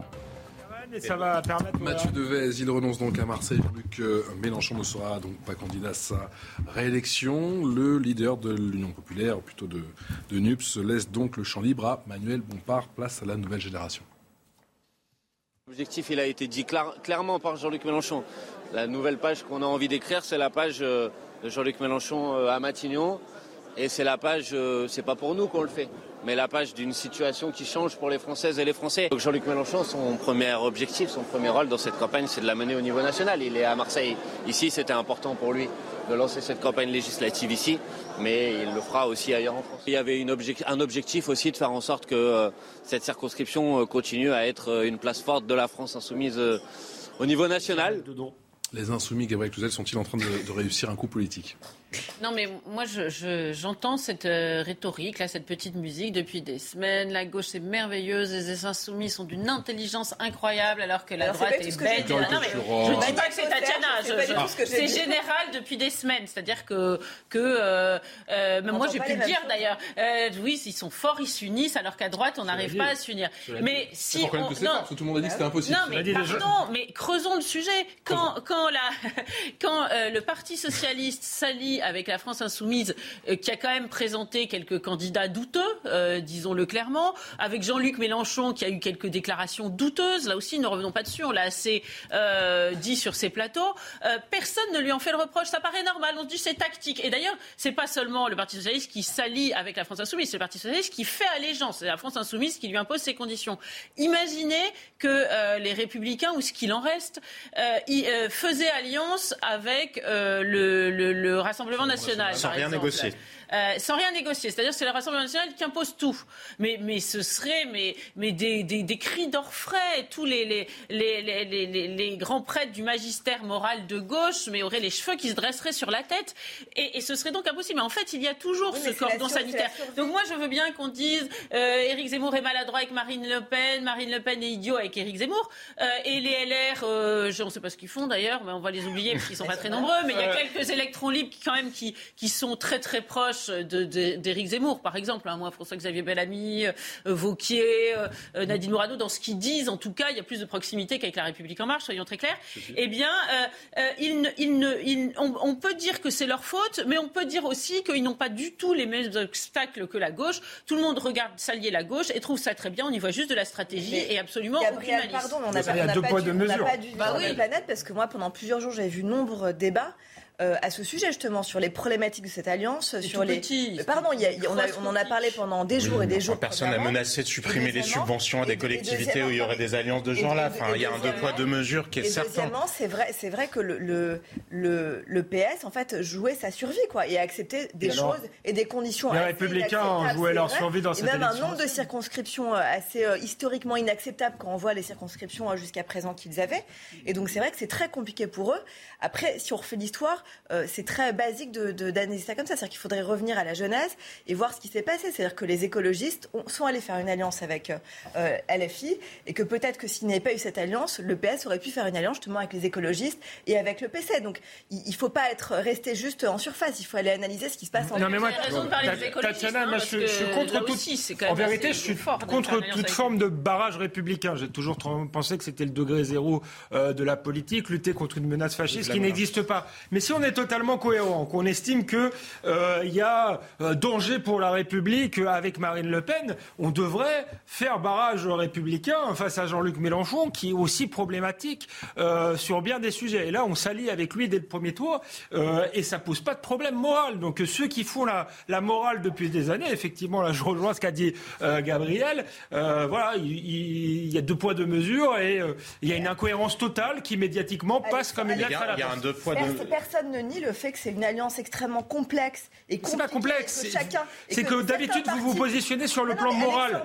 Mais je, vous positionne là-dessus. On voit bien d'ailleurs, regardez bien ce qui se passe avec les élections. Donc vous allez faire barrage. Vous voyez ceux qui défendent justement, les valeurs du PS les valeurs traditionnelles du PS, je pense à Stéphane Le Foll, à François Hollande, même si c'est un peu plus compliqué, mais Bernard Cazeneuve qui a claqué la porte du parti. Donc évidemment qu'il y a un vrai questionnement, un vrai débat au sein même du PS sur l'avenir du PS, sur l'avenir du PS et surtout ce qu'il a fait pendant 5 ans et sur vers quoi il va.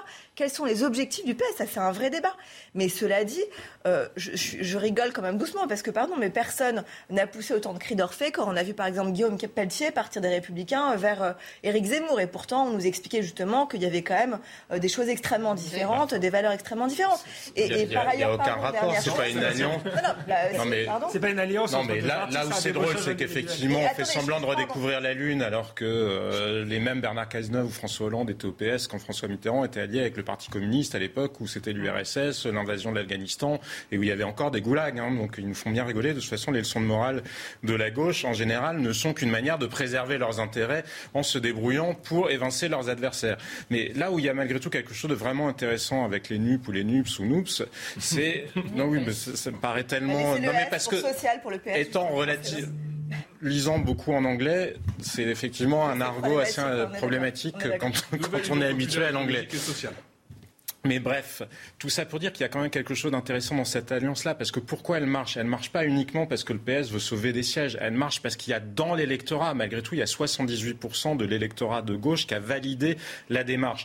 Parce que ça paraît être une, il y a une envie de renouveau à gauche, d'une part, et par ailleurs, ça paraît être une alternative possible. La leçon symétrique pour la droite, elle est qu'effectivement, il y a le deux poids, deux mesures différents, il y a beaucoup moins, je suis d'accord avec ce qui a été dit, beaucoup moins de cordons sanitaires ou d'exigences morales vis-à-vis de la gauche qu'il y en a vis-à-vis -vis de la droite mais surtout parce que la droite n'a pas réussi à incarner une alternative justement il y a euh, effectivement Éric Zemmour qui l'a fait, mais on a vu que ça s'adressait à une partie très en silo de l'électorat et que ça n'a pas convaincu plus largement ni versant RN ni versant LR. Les LR sont euh, lost in translation, ils savent plus bien qui ils sont ni ce pourquoi ils se battent. Et le Rassemblement national, effectivement, n'incarne pas une vraie alternative non plus très cohérente idéologiquement. Je pense que si l'un d'entre eux à droite arrivait avec quelque chose qui pouvait être le fondement, le socle d'une alternative à droite, on sortirait des rapports de force actuels où Emmanuel Macron est privilégié par les Français tout simplement parce qu'il est le candidat du statu quo. Et dans un pays où reste encore des choses à perdre, bah, vous votez pour le statu quo. Trois, choses. Alors, oui, c'est vrai, sur le fond, évidemment qu'il y a des, incohérences et, des,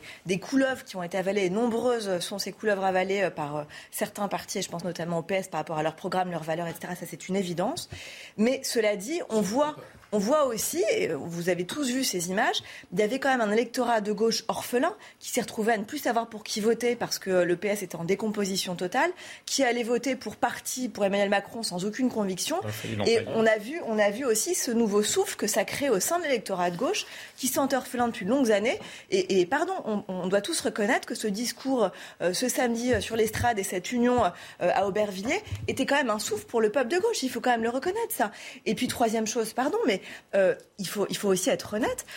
Qu'est-ce que LR a fait pendant 5 ans? LR n'a pas travaillé pendant 5 ans. Qu'est-ce que le PS a fait pendant 5 ans? Il n'a pas travaillé pendant 5 ans. Pourquoi les partis dits de gouvernement sont en décomposition totale? Parce que Emmanuel Macron a réussi son pari, en effet, dynamiter les clivages traditionnels, mais aussi parce que ces partis-là n'ont pas travaillé. Et donc, c'est vrai que quand on voit, du coup, une alliance qui se crée avec un vrai programme très travaillé, parce qu'on peut reprocher plein de choses à Jean-Luc Mélenchon, mais on ne peut pas lui reprocher de pas avoir travaillé son programme. Ça, qu'on l'aime ou qu'on l'aime pas, il a vraiment travaillé son programme. Donc c'est vrai qu'on voit là aussi la prime à ceux qui ont travaillé. Je ne pense pas qu'à Jean-Luc Mélenchon, je pense à d'autres. Oui, qui avaient un vrai programme, un vrai corpus idéologique, et ceux qui n'ont pas vraiment travaillé, n'ont pas réfléchi à ce qu'ils allaient. Moi, je pense qu'il faut remonter un peu euh, à l'origine de cette droite. De dit n'a pas travaillé, mais peut-être n'a pas voulu travailler ou n'a pas voulu rentrer dans ses fondamentaux parce qu'en fait, il n'existait pas. La, LR est héritière d'une droite euh, euh, d'après-guerre avec, avec laquelle il y a eu, qui a, qui a fait une sorte de Yalta avec la gauche, qui a dit non, on se garde l'économie et vous, vous avez la culture. Et, finalement, l'économie, bah, c'est une, espèce d'économie mondialisée qui est la même que celle du libéralisme qui s'est mué euh, euh, en mondialisme et qui est le même que celui de la République en marche. Donc de ce côté-là, ils n'ont rien de plus à offrir qu'Emmanuel Macron. Ils courent derrière. Et en revanche, la culture qui a pris tous les aspects culturels, c'est-à-dire l'élite, tout le domaine intellectuel, les universités, les écoles, etc. Il y a un magistère moral de la gauche dont la droite n'arrive pas à se détacher. Et, si moi je prétends que malgré tout il y a eu des propositions à droite, il y a des points de convergence sur l'immigration, sur la sécurité, sur l'enracinement, sur l'identité, sur la souveraineté. Ils convainquent largement les électeurs. Mais ils convainquent largement les électeurs, sauf que les électeurs n'ont pas le droit. Ce magistère moral les empêche d'avoir le droit. Regardez les résultats quand il s'agit de voter, quand c'est dans le secret de l'urne. Là, pardon, moi je, veux bien bah, refaire l'histoire, mais c'est quand même euh, Marine Le Pen qui est arrivée en tête et derrière. Et, et malgré tout, le, score d'Éric Zemmour, quoique petit, n'était pas négligeable. Rassemblons tout cela et disons que c'est une force. Dans un instant, tous les quatre, on continuera également à parler de la situation de la cité, qui est avec de nouvelles séquences. Vous restez avec nous, à tout de suite. De retour sur le plateau de Punchline, merci encore de votre fidélité. On est encore ensemble pendant une heure pour faire le point sur l'actualité de ce vendredi avec Alexandre Devecchio, qui est rédacteur en chef adjoint au, Figaro, avec Gabriel Cluzel, qui est directrice de la rédaction de, Boulevard Voltaire, Tatiana Renard-Barzac, qui est éditorialiste politique, et Jean-Sébastien Ferjou, qui est directeur de la rédaction d'Atlantico. On fait un, petit voyage du côté de Marseille dans un instant, encore une fois dans cette euh, cité Calisté, au parc Calisté, juste après le rappel des titres avec Isabelle Piboulot. Covid-19, la France approche du million de cas possibles de réinfection avec la flambée des contaminations liées au variant Omicron. Réinfection possible signifie qu'un premier épisode de Covid est suivi d'un deuxième espacé d'au moins 60 jours. Dans le détail, les femmes ont été un peu plus réinfectées que les hommes. Les adultes entre 18 et 40 ans ont été les plus touchés ainsi que les professionnels de santé. Mort du président des Émirats arabes unis, Sheikh Khalifa, Joe Biden salue la mémoire de celui qu'il considérait comme un vrai partenaire et ami des États-Unis. Le chef d'État décédé à 73 ans devrait être remplacé par son demi-frère, le prince héritier d'Abu Dhabi, Mohamed Ben Zayed. Un deuil officiel a été décrété pour une durée de 40 jours. Il est le sportif le mieux payé au monde en 2021. Lionel Messi, contrat avec le Paris Saint-Germain, partenariat. Selon Forbes, l'Argentin de 34 ans a gagné près de 130 millions de dollars de revenus. Il est talonné par le basketteur LeBron James et le footballeur Cristiano Ronaldo. Isabelle Piboulot pour le rappel des titres. Merci à vous Isabelle. Mar des squatteurs, ce cri du cœur, ce ras-le-bol véritablement dans les quartiers nord de, de Marseille, au parc Calisté. Les forces de l'ordre qui ont évacué, je vous le rappelle, les, de nombreux appartements. C'était euh, ce mercredi. Suite euh, eh bien, à de nombreuses tensions hein, qui ont émaillé effectivement le quotidien de ces habitants. C'était il y a tout juste deux semaines, hein, pendant le week-end du 1er mai. Jean-Marc Morandini et ses équipes étaient sur place. Vous voyez notamment avec euh, l'adjoint au maire Samia Agali et la colère palpable, encore une fois, des, des riverains. Écoutez. Et ma fille était à l'intérieur, et mes quatre sœurs, hein, et ma nièce, quatre filles.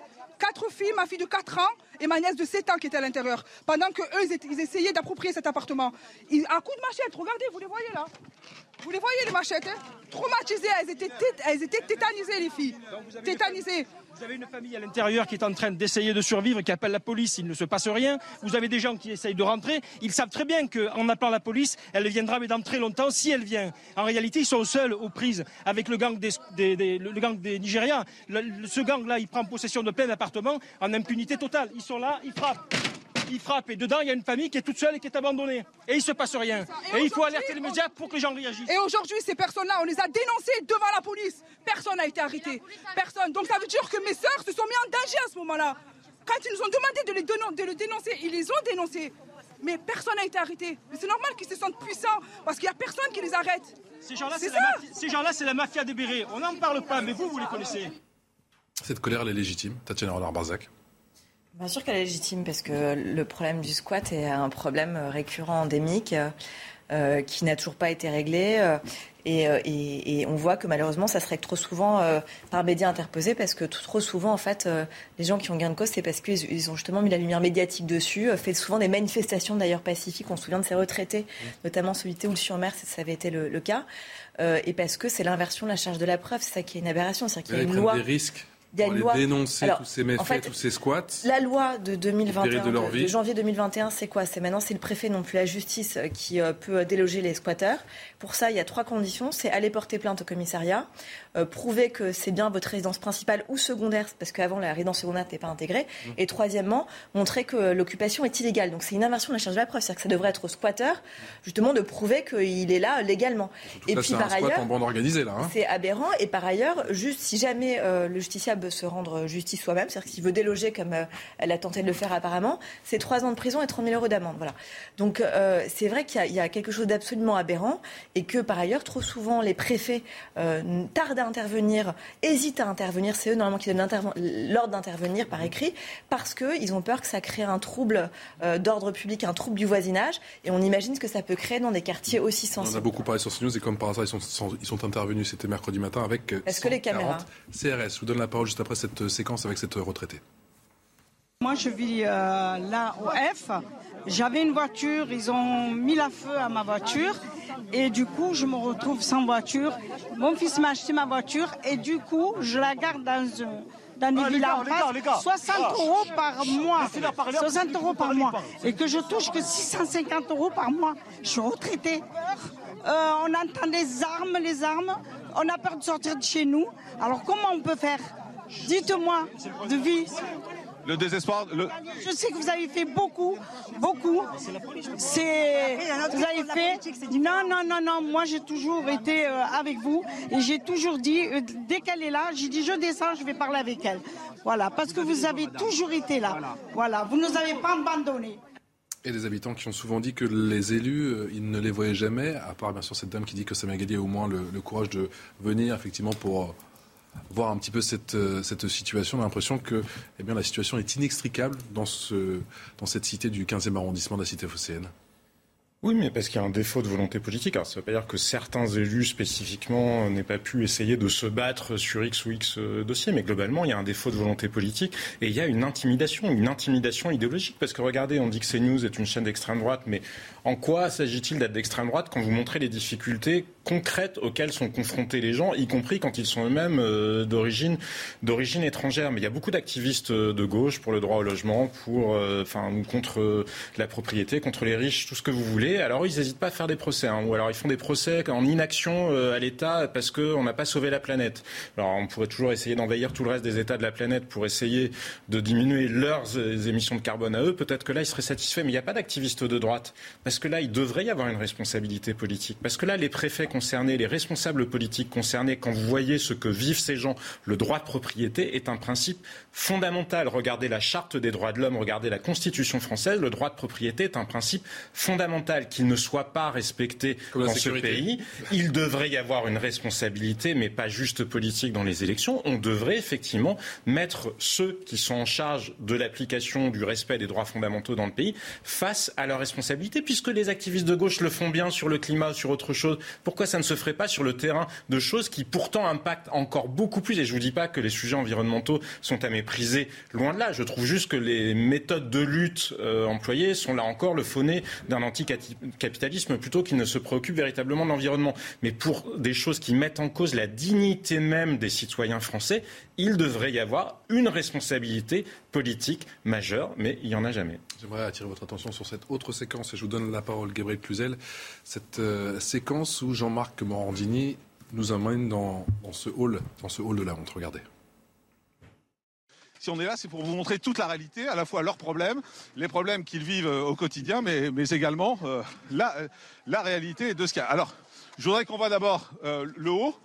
Peut-être, voilà, welcome to the dark side, bienvenue dans, la face obscure. Et puis on va rentrer, venez, on va rentrer ensemble, voilà. Et on rentre, donc euh, c'est vrai que c'est une zone un peu particulière. On va vous montrer le mur avec euh, les tarifs qui sont affichés sur le shit, sur la coke, sur les plaques, sur la Colombie, sur la beurre, pour vous montrer quand même.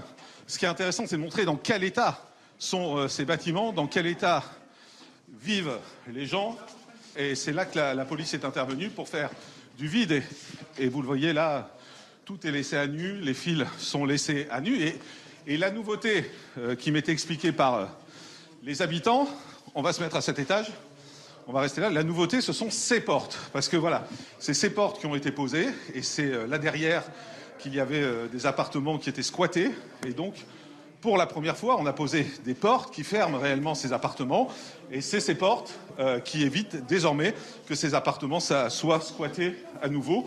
Et c'est ce que demandaient les habitants depuis euh, des semaines, depuis des mois depuis des années, on disait fermer les appartements squattés, justement, pour éviter qu'on se retrouve euh, avec des appartements occupés. Et ce que vous demandiez depuis euh, des mois et des années, c'est qu'on ferme ces appartements pour éviter les squats et pour éviter qu'on rentre chez les gens. De reloger les gens, de, de euh, en fait, c'est des bâtiments insalubres, ça, on peut plus vivre dans ça. Il faut détruire, reconstruire, reloger les personnes et dans des endroits normaux. Voilà, mais nous, c'est ça, nous, on veut les élus, on veut toutes les personnes qui sont là pour, pour la population, qui se mobilisent et que des choses comme ça ne se passent plus. Ça ne devrait pas exister, ça, en France.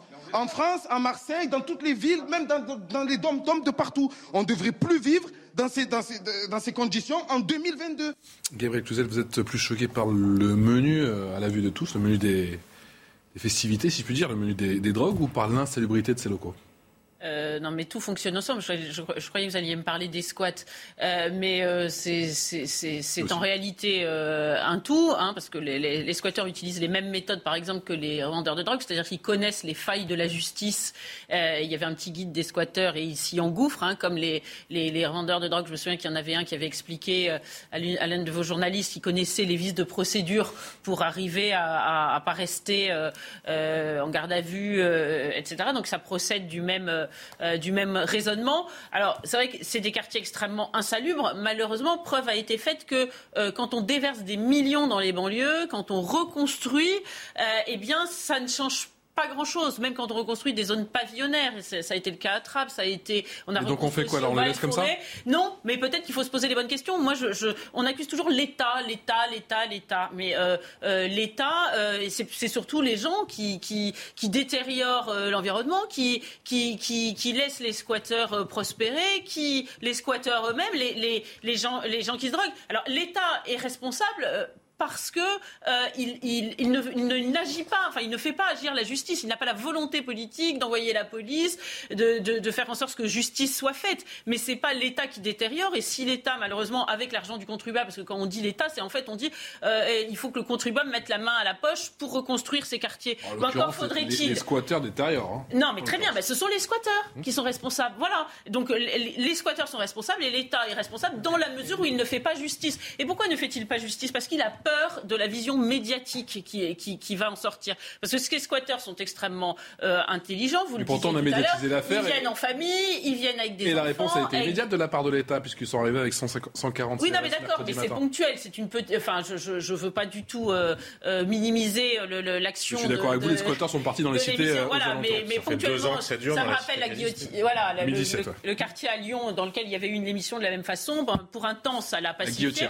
Mais ça veut dire, ça veut dire quoi? Ça veut dire que donc c'est possible. Et donc si on ne le fait pas, c'est qu'il n'y a pas de volonté politique. On a quand même un gouvernement qui a, mis au pas 66 millions de Français, qui les a enfermés dans leurs appartements, euh, qui euh, a une armée qu'elle projette dans tous les endroits du globe et qui n'est pas capable de, faire régner l'ordre dans ces quartiers. C'est pas qu'elle n'en a pas les moyens, c'est qu'elle n'en a pas la volonté. Donc en cela, l'État est responsable. Mais demander sans arrêt aux contribuables de changer les infrastructures, sachant qu'à chaque fois on en revient au même point. Moi, je vous assure qu'il y a des coins de campagne en France euh, qui sont extrêmement pauvres euh, et, et, et, pourtant euh, qui ne ressemblent pas à ça. J'ai du voilà. mal à comprendre, Gabriel, c'est vous faites quoi?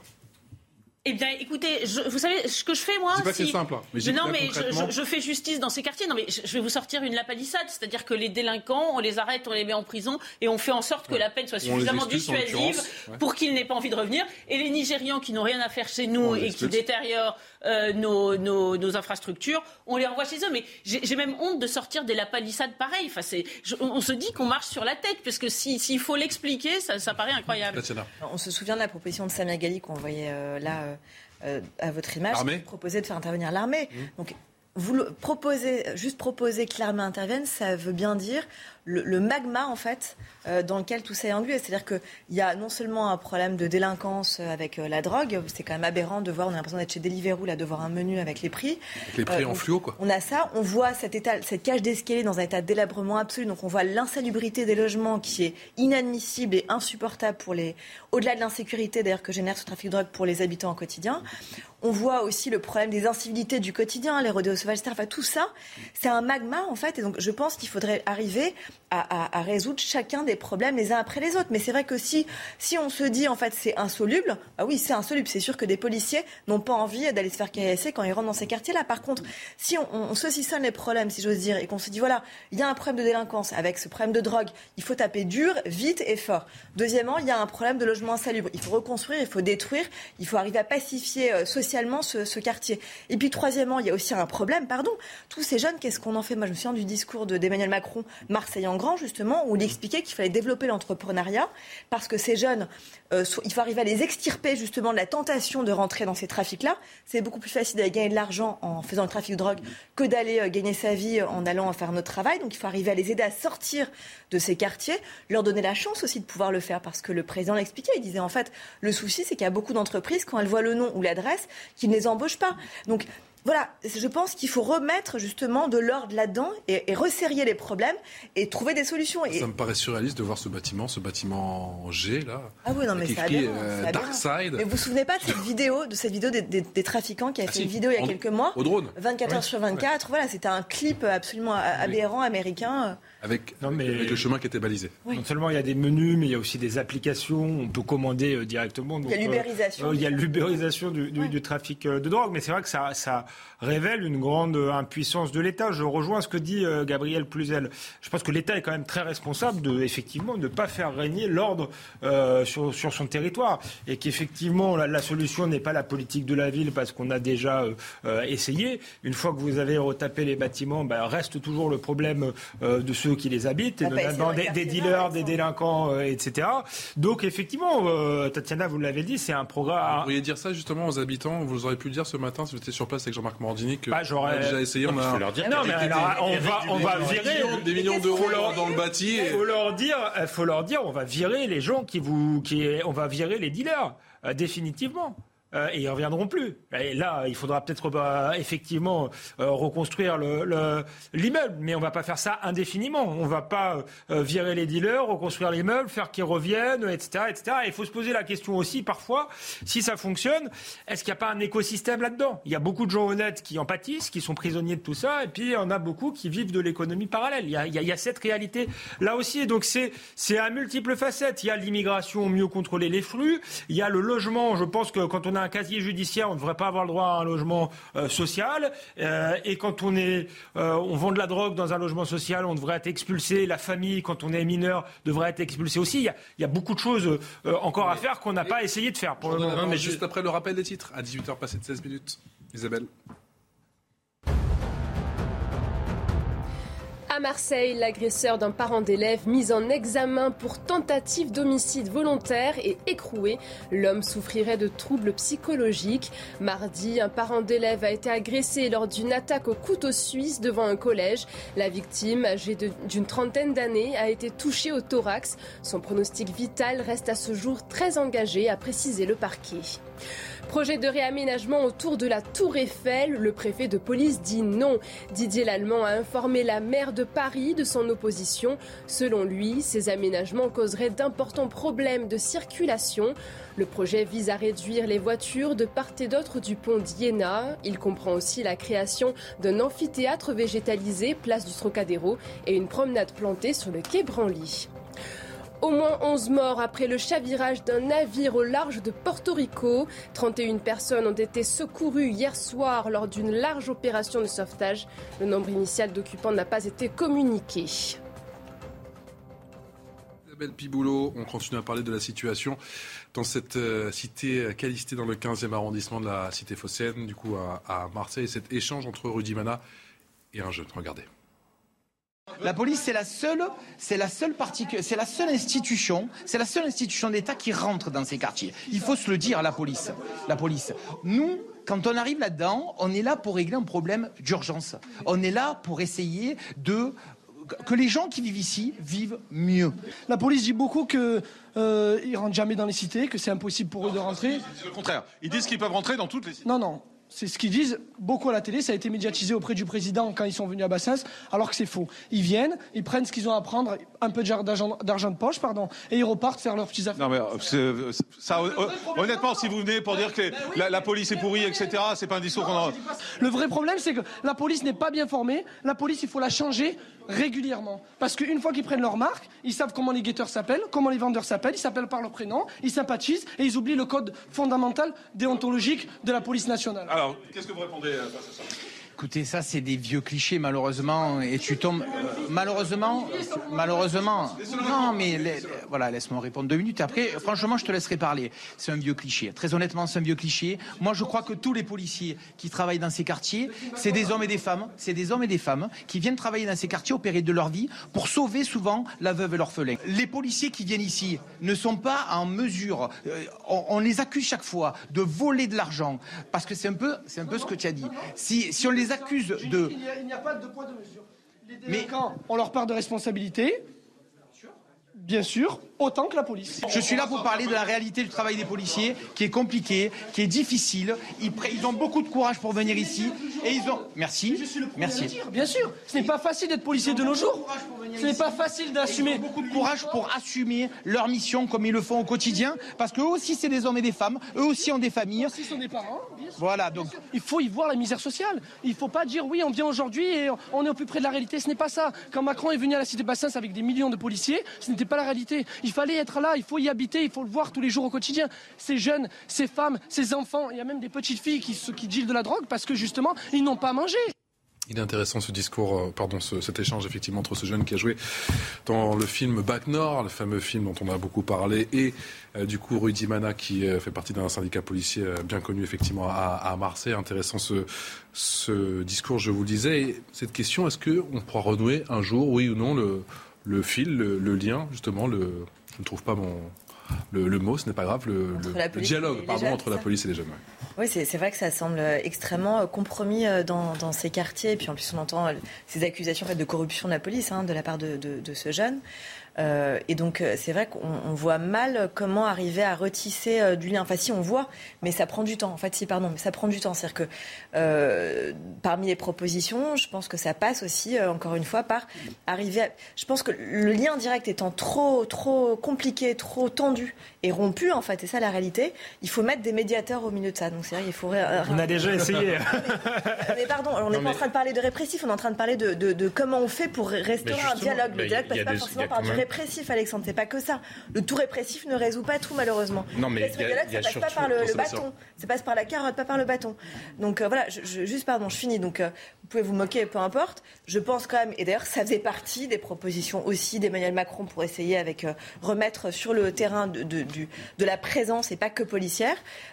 Et puis, et puis deuxième chose, on, on, voit aussi les difficultés de, enfin, le, le, c'est moi maintenant qui On voit combien les policiers sont, sont désarmés, mais au sens même propre, avec des moyens vétus trop souvent, avec des voitures pourries très souvent, avec des, des, des, des moyens en fait extrêmement vétus par rapport à, par rapport à, des trafiquants qui sont très ubérisés, très modernisés. Et, donc ça, c'est vrai que c'est aussi un problème de moyens. Il y a aussi un problème, il faut réarmer dans tous les sens du terme, moralement, mais aussi au sens propre la police en donnant des moyens. On le dialogue.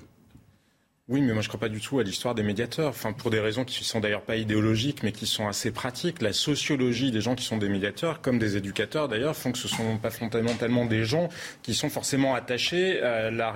Encore une fois, il s'agit de généralisation. Dans le détail, ça peut être différent, mais souvenez-vous dans le film euh, de, de Lajli, on le voyait bien. Les médiateurs, bien que les misérables, les et ce, n'est pas qu'une réalité cinématographique, parce que c'est comme ça que ça se passe dans la réalité. On l'a vu dans des tas de quartier en France. C'est la logique des grands frères. Et derrière ça, il y a une logique clientéliste, il y a une logique communautariste. Et c'est la République qui, encore une fois, cède du terrain en déléguant à des gens à qui elle ne donne pas les moyens de le faire. Parce qu'indépendamment de la sociologie de ceux qui occupent. Eh ben, je pense qu'il y a d'une part une question de renseignement. On a renoncé, euh, on avait dissous les RG, mais on a renoncé. Il y a une part de renseignement, savoir, parce qu'on on, passe à côté d'un fait fondamental en matière de délinquance et de criminalité. Ce sont souvent une ou deux familles qui pourrissent un quartier entier. S'il y avait des mesures d'éloignement ciblé sur les plus dangereux, vous verriez qu'on assainirait déjà beaucoup les choses. Parce que souvent, on ne laisse pas le choix. la confiance des jeunes mais on la police, mais oui, mais, ah mais, Tatiana, dans la mesure où on ne laisse pas le choix, forcément parce qu'on crée une réalité de cow-boys et, d'indiens, forcément, puisqu'il y a des gens à qui on ne laisse pas d'autre choix que de devenir eux-mêmes des caïds, parce qu'ils sont sous la coupe, justement, d'une ou deux familles qui mettent euh, en, coupe réglée cette méfiance.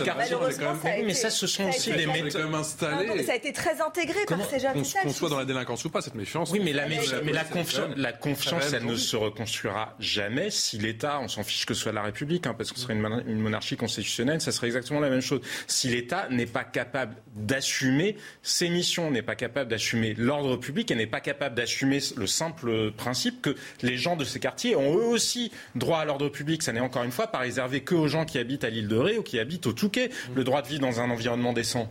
Je crois qu'il faut. Ah, non, mais moi, j'avoue que je suis très choquée par tout ce qui s'est dit. Euh, euh, le, le, le, jeune qui dit oui, euh, c'est un peu la faute des policiers, un peu la faute des délinquants. Non, mais là, on marche, sur la tête. Hein.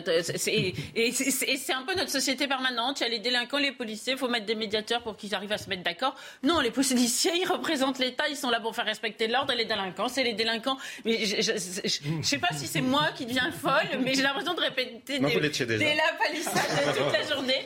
Voilà non, mais euh, alors du coup, puisqu'il m'a envoyé une pique, je vais lui en oh, envoyer. Oh, c'est affectueux. non, parce que dire, il y en a qui n'ont pas eu d'autre choix que de devenir des caïds. Euh, pardon, je vais me mettre à pleurer. Il faut que je sorte les violons là. Non, mais je, pense que cette culture de l'excuse, mais, ça n'est pas une culture de l'excuse. C'est pas une culture de l'excuse. Réarmer les policiers, euh, c'est comme vous disiez tout à l'heure. moi, je suis d'accord avec vous sur le réarmement, mais c'est autre chose. Une élue marseillaise donc a demandé à envoyer l'armée. On n'a pas besoin de l'armée. D'ailleurs, l'armée après, on était un peu revenu. Hein, on dit que c'était pas la solution. Et oui, mais le problème, c'est que les policiers et les gendarmes vous disent eux-mêmes, on aurait les moyens de faire quelque chose si on nous donnait les moyens politiques de le faire. Mais on ne les a pas. Donc, euh, c'est pas l'armée, c'est simplement déjà, peut-être qu'un jour, on n'aura pas d'autre choix que d'envoyer l'armée. Mais pour le moment, la police et les gendarmes estiment qu'ils pourraient faire s'ils avaient le faire. Mais moi, cet état d'esprit consistant à dire que finalement, il y a les policiers, il y a les jeunes. Les jeunes sont méfiants envers les policiers, donc il faut restaurer la confiance, etc. Mais je, on marche sur la tête. Exemple. Non, mais moi je pense qu'il faut sortir de cette rhétorique des quartiers, qui est une rhétorique euh, systématique. On voit bien qu'il récite euh, sa leçon, euh, qui est d'ailleurs la leçon des médiateurs, des associatifs, de, gens qu'on attend à la télé, de la France insoumise exactement, qui nous explique que les policiers sont quasiment, oui, les, les cow-boys. voilà, les, les, policiers sont là pour faire leur travail. Je ne crois pas qu'ils occupent un territoire. Je crois qu'il faut respecter les lois de la République sur tout le territoire. Du reste, les médiateurs, ça a déjà été essayé dans les années 80, on a vu toutes les dérives. Et surtout, je vous rappelle, les médiateurs, c'est un principe dans les, dans les pays où il n'y a pas d'État, justement, où il y a des tribus.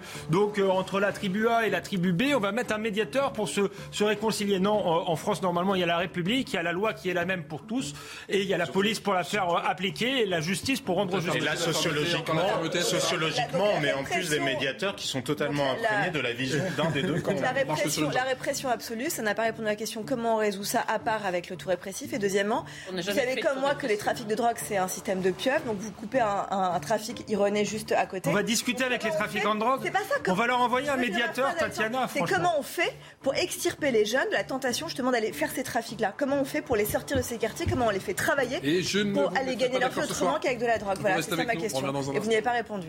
À tout de suite.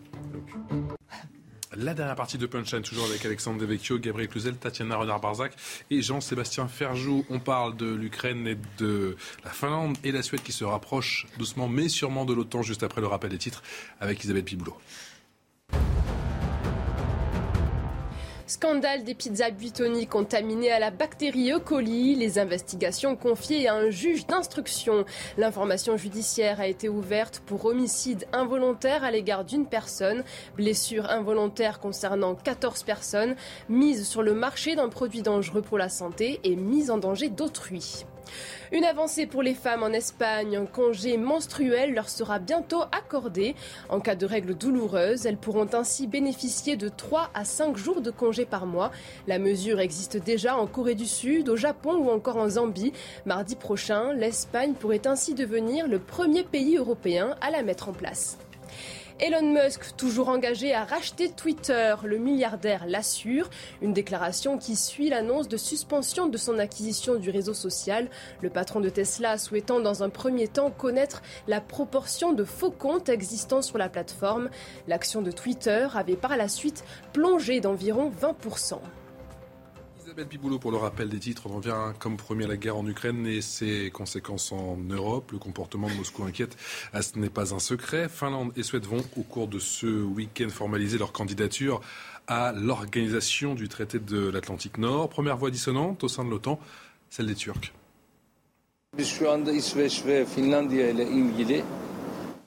En ce moment, nous suivons les développements concernant la Suède et la Finlande, mais nous n'avons pas un avis positif parce que par le passé, les gouvernements turcs précédents ont fait une erreur sur l'adhésion de la Grèce. Et vous connaissez l'attitude actuelle de la Grèce contre la Turquie et soutenue par l'OTAN. En tant que Turquie, nous ne voulons pas répéter les mêmes erreurs. En outre, les pays scandinaves sont des chambres d'hôtes pour les organisations terroristes.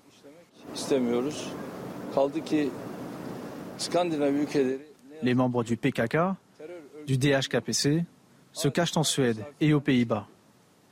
Ils sont même membres du Parlement dans certains pays. À ce stade, il nous est impossible d'adopter un point de vue positif.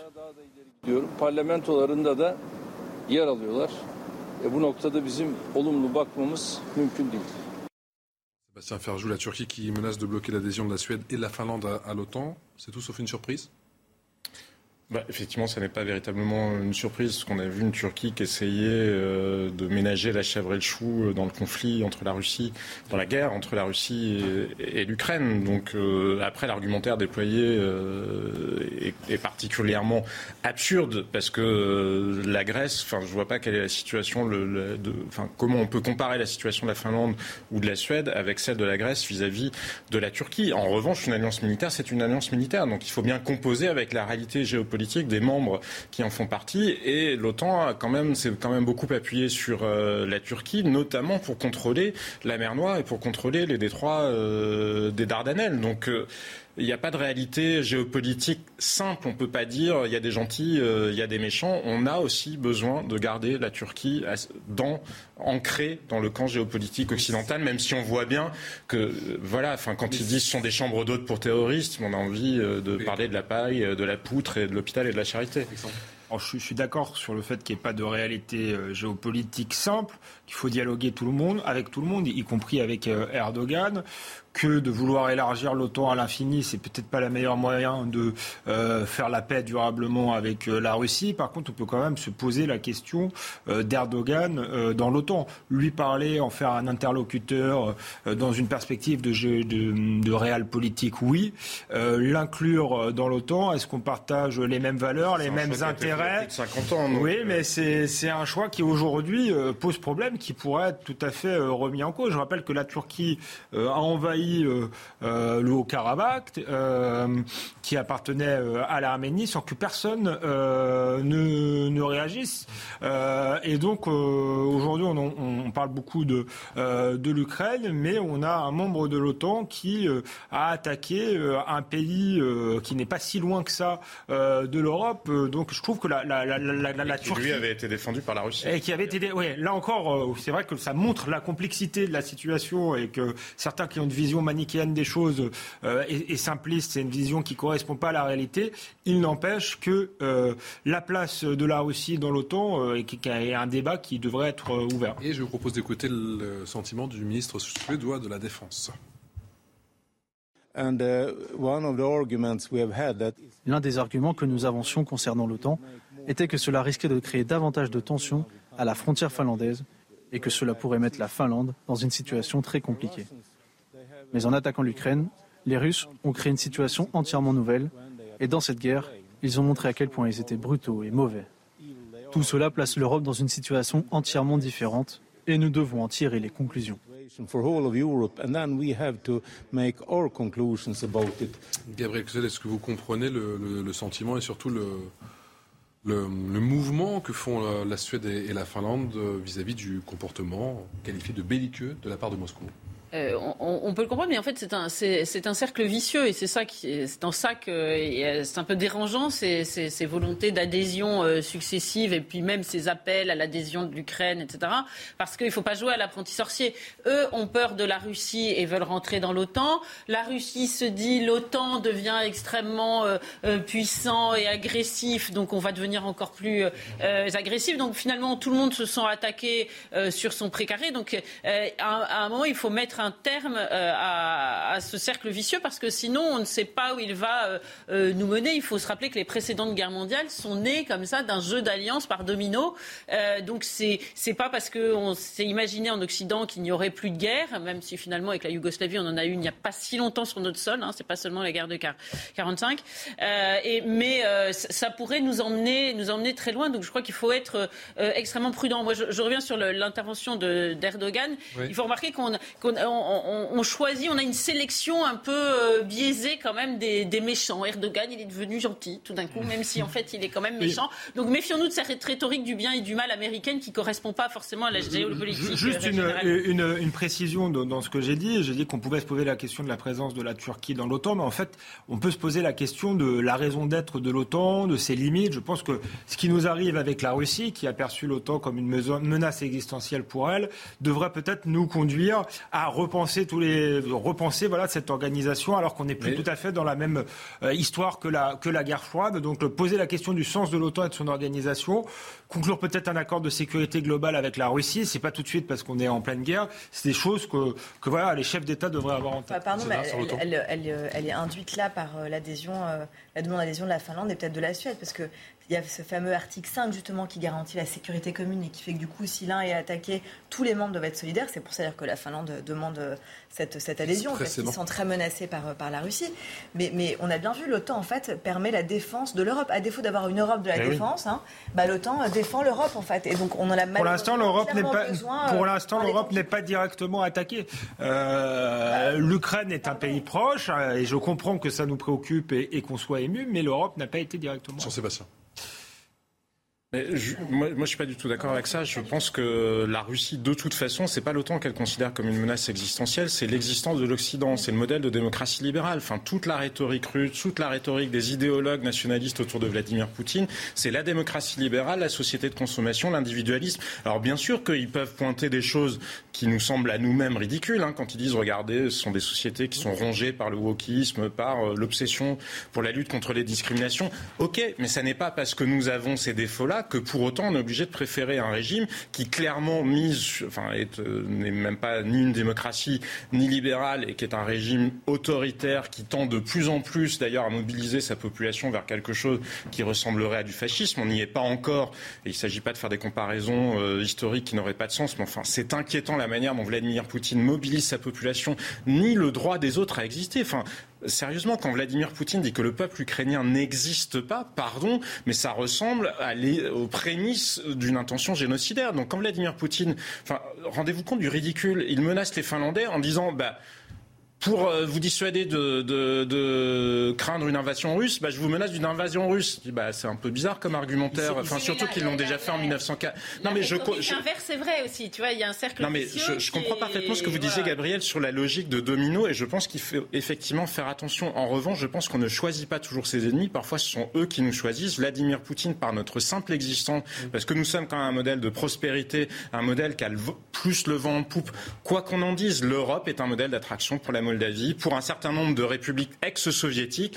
Et donc, c'est une, une, épine dans le pied, finalement, de la prétention impériale euh, qu'aimerait bien restaurer Vladimir euh, Poutine. Et ça, nous n'en sommes pas responsables. À un moment, peut-être qu'il a qu'à renoncer à sa prétention impériale. Non, mais je vais être un peu provocatrice, mais l'inverse, c'est vrai aussi. C'est-à-dire que le modèle russe euh, déplaît à bien des égards, pour les raisons que vous avez données, du reste, à, à, aux Occidentaux.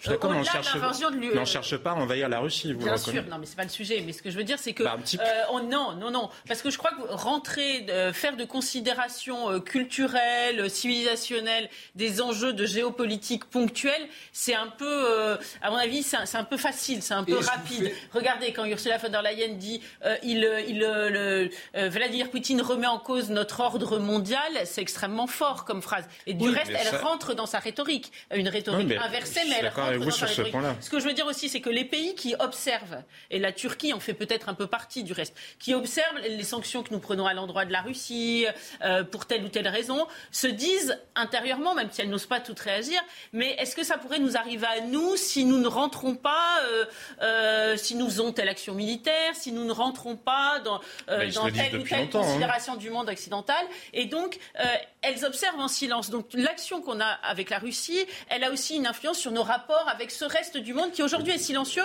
mais qui réfléchit quand même et qui n'est pas si Bien sûr, Gabriel, mais les Turcs, ils ont vu ce qu'on l'avait fait avec les Iraniens. Ils n'ont pas besoin d'attendre qu'on fasse avec les parle d'une Europe agressive et belliqueuse. Écoutez. D'une plateforme économique et constructive, ce qu'elle était à l'origine, l'Union européenne est devenue un acteur agressif et belliqueux qui affiche ses ambitions bien au-delà du continent européen.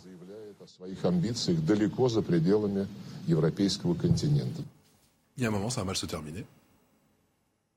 L'histoire n'est jamais écrite euh, à l'avance. Euh, je crois qu'il ne faut pas sous-estimer le risque, euh, effectivement, de domino et d'enchaînement, comme on a pu le connaître, notamment avant la première guerre, avant la première guerre mondiale, par un jeu d'alliance dont personne ne mesurait où il allait nous mener en revanche, pris dans l'autre sens, je crois que la Russie comprend le langage de la force. Ce n'est pas une seconde que Vladimir Poutine ait l'intention de négocier avant d'avoir obtenu les objectifs qu'il s'est fixés militairement ou qu'il euh, réajustera en fonction euh, de l'état de force de, son armée. Donc de toute façon, c'est lui qui nous impose un rapport de force. Donc à un certain degré, quand quelqu'un vous impose un rapport de force, vous êtes aussi obligé d'y répondre parce que sinon vous entretenez son fantasme que vous êtes faible et que donc tout aussi bien il pourrait continuer à aller plus loin. En revanche, il faut savoir faire attention. Par exemple, quand Joseph Borrell elle dit qu'il faut euh, geler, enfin saisir, pardon, les fonds déjà gelés appartenant euh, à la Russie pour assurer le financement de la reconstruction de l'Ukraine, je pense que c'est une idée mais absolument toxique. Il faut respecter le droit international parce que si on rentre dans cette logique-là, d'autres l'opposeront aussi aux occidentaux. Donc je pense qu'il faut faire attention en étant dans la détermination vis-à-vis de la Russie aussi, mais évidemment que c'est une ligne de crête euh, qui, précisément, euh, comme son nom l'indique, euh, n'est ni dans le blanc ni dans le noir. Oui, effectivement, c'est une ligne de crête. Et moi, je ne sais pas, il y a plusieurs thèses sur la, Russie. Alors, évidemment, on ne préfère pas, personne, je pense, ici, ne préfère le modèle russe, et tout le monde a conscience que c'est une, une dictature. Maintenant, est-ce que Vladimir Poutine, depuis son accession au pouvoir, a une volonté impérialiste de reconstituer, de reprendre le contrôle des pays anciennement soviétiques. moi, je suis pas dans sa tête, j'en suis pas sûr. D'autres disent. Non, mais Alexandre, pardon, mais il, le dit, réellement... il le dit et il l'écrit. Il dit aussi qu'il s'est bah senti encerclé, menacé. Il pas besoin d'être dans sa tête. non, il n'y a pas besoin d'être dans sa tête, mais je pense que c'est plus flou. C'est plus flou que ce qu'il écrit. Ce qu'il est... Non, on a été installé des bases près de chez lui, donc il y a, y a à un moment donné des bases militaires. Il y a un moment donné où, où peut-être qu'il y a, il faut laisser quand même une porte euh, à la négociation. Je suis d'accord face à l'invasion de l'Ukraine, il fallait réagir, sinon on passait vraiment par, pour des gens qui, qui, capitulent et qui sont faibles. Et ça, c'est jamais bon. Euh, mais fermer, et tout, fermer toutes les portes, des Ukrainiens fermer toutes les portes à la négociation et revenir à une logique de guerre froide avec deux blocs, euh, l'empire euh, occidental euh, des libertés individuelles ou je ne sais quoi face euh, au totalitarisme soviétique. En revenir là, je suis pas sûr que ce soit le, la, la, manière la plus utile de sortir de, de, de rapidement, il faut pas négliger le, le, la, le, la sensation, enfin le, le, dans certains pays de l'ex-bloc euh, soviétique, je pense au Kyrgyzstan, au Kazakhstan, etc., différents pays, il y a une sorte de nostalgie comme ça de l'Union soviétique qui est entretenue largement d'ailleurs euh, par euh, la Russie de Vladimir Poutine. Et puis, deuxième chose qu'il ne faut pas négliger, c'est sa, sa, sa, capacité à réécrire l'histoire. On l'a vu lors de ce dernier discours du 9 mai. Et, et, et, et quelque chose de très problématique, me semble-t-il, je voyais là qu'il était en train de vouloir refaire tous les livres à l'école, tous les livres. Et d'ailleurs, c'est un oligarque qui est très proche de lui qui a le marché de tous les livres scolaires et il voulait réécrire tout, tout à fait euh, la partie sur l'Ukraine justement. Donc tout ça me semble extrêmement euh, dangereux si on ne vient pas contrecarrer ce désir d'expansion qui est la situation depuis longtemps. tout le monde dit que Vladimir Poutine, en fait, ça fait pas depuis un an seulement qu'il prépare cette guerre. Tout le en annexant la Crimée, il avait déjà en tête, il préparait déjà euh, cette, cette annexion aussi de l'Ukraine. Donc, et, avec son désir d'expansion, je pense que la Géorgie et la Moldavie ont des, ont des mauvais jours à se faire. Et on comprend aussi que la Finlande, avec 6300 km de, de frontières, et quelques, et quelques appréhensions. Il faut soutenir l'Ukraine jusqu'à la victoire. Les propos de Jean-Yves Le Drian juste après le rappel des titres de, titres de l'actualité avec Isabelle Piboulot.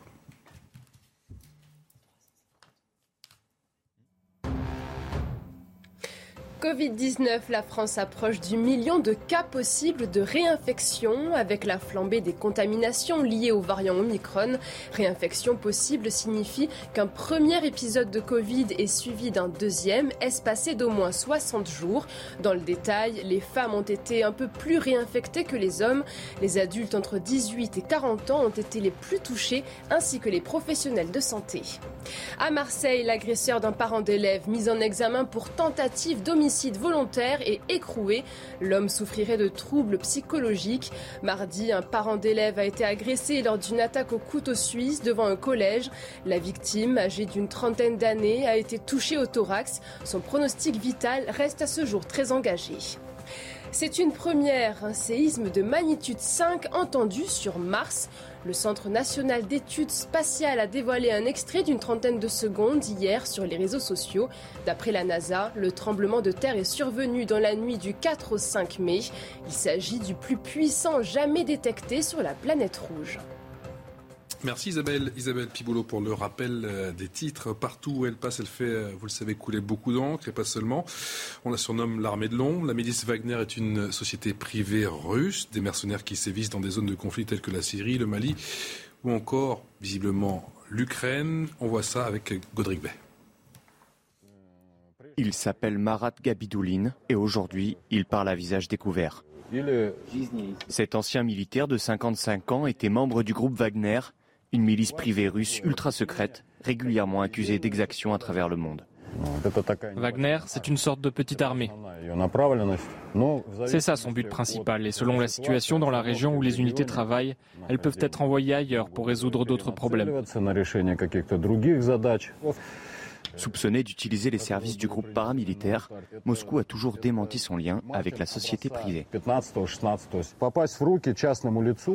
Pour qu'une arme comme on en a tombe entre les mains de gens comme nous, cela ne peut se faire qu'avec l'autorisation de l'État, pas moins. Avec l'armée fantôme Wagner, Marat Gabidoulin a combattu au Donbass et en Syrie de 2015 à 2019. Pour des questions éthiques, il a quitté le groupe.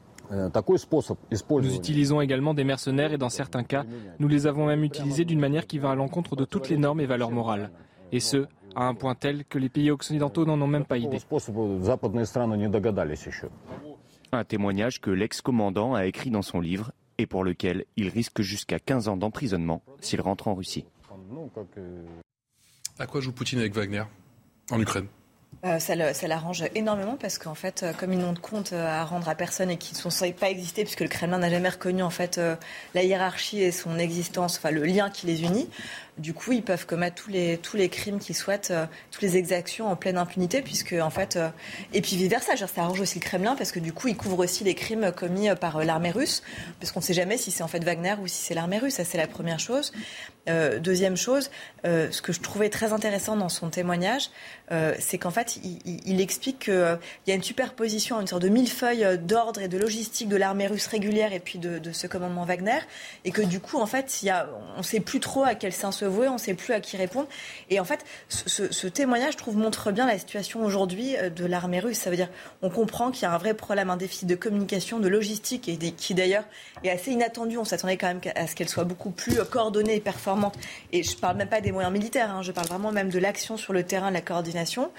Et puis surtout, ce qui est intéressant, c'est quand il raconte aussi le, recrutement euh, de, des, des, militaires. En fait, on se souvient des anciens de l'armée russe.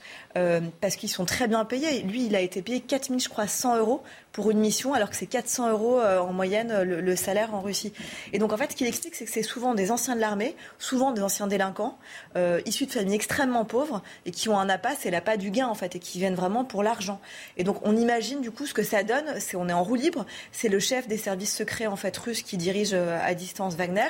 Et donc, on voit, on comprend bien, en fait, du coup, tout ce qui se passe. Oui, un oligarque russe de Poutine est dirigé par Dimitri Outkin, visiblement adorateur du Troisième Reich. Et, bah, Wagner, d'ailleurs, euh, c'était euh, Adolf Hitler adoré. Donc, du coup, on, voit bien, on a bien vu ce qui s'était passé en Syrie. Euh, on a eu vent aussi de ce qui se passait en Centrafrique. Et donc là, on voit bien aussi, on imagine bien ce qui se passe.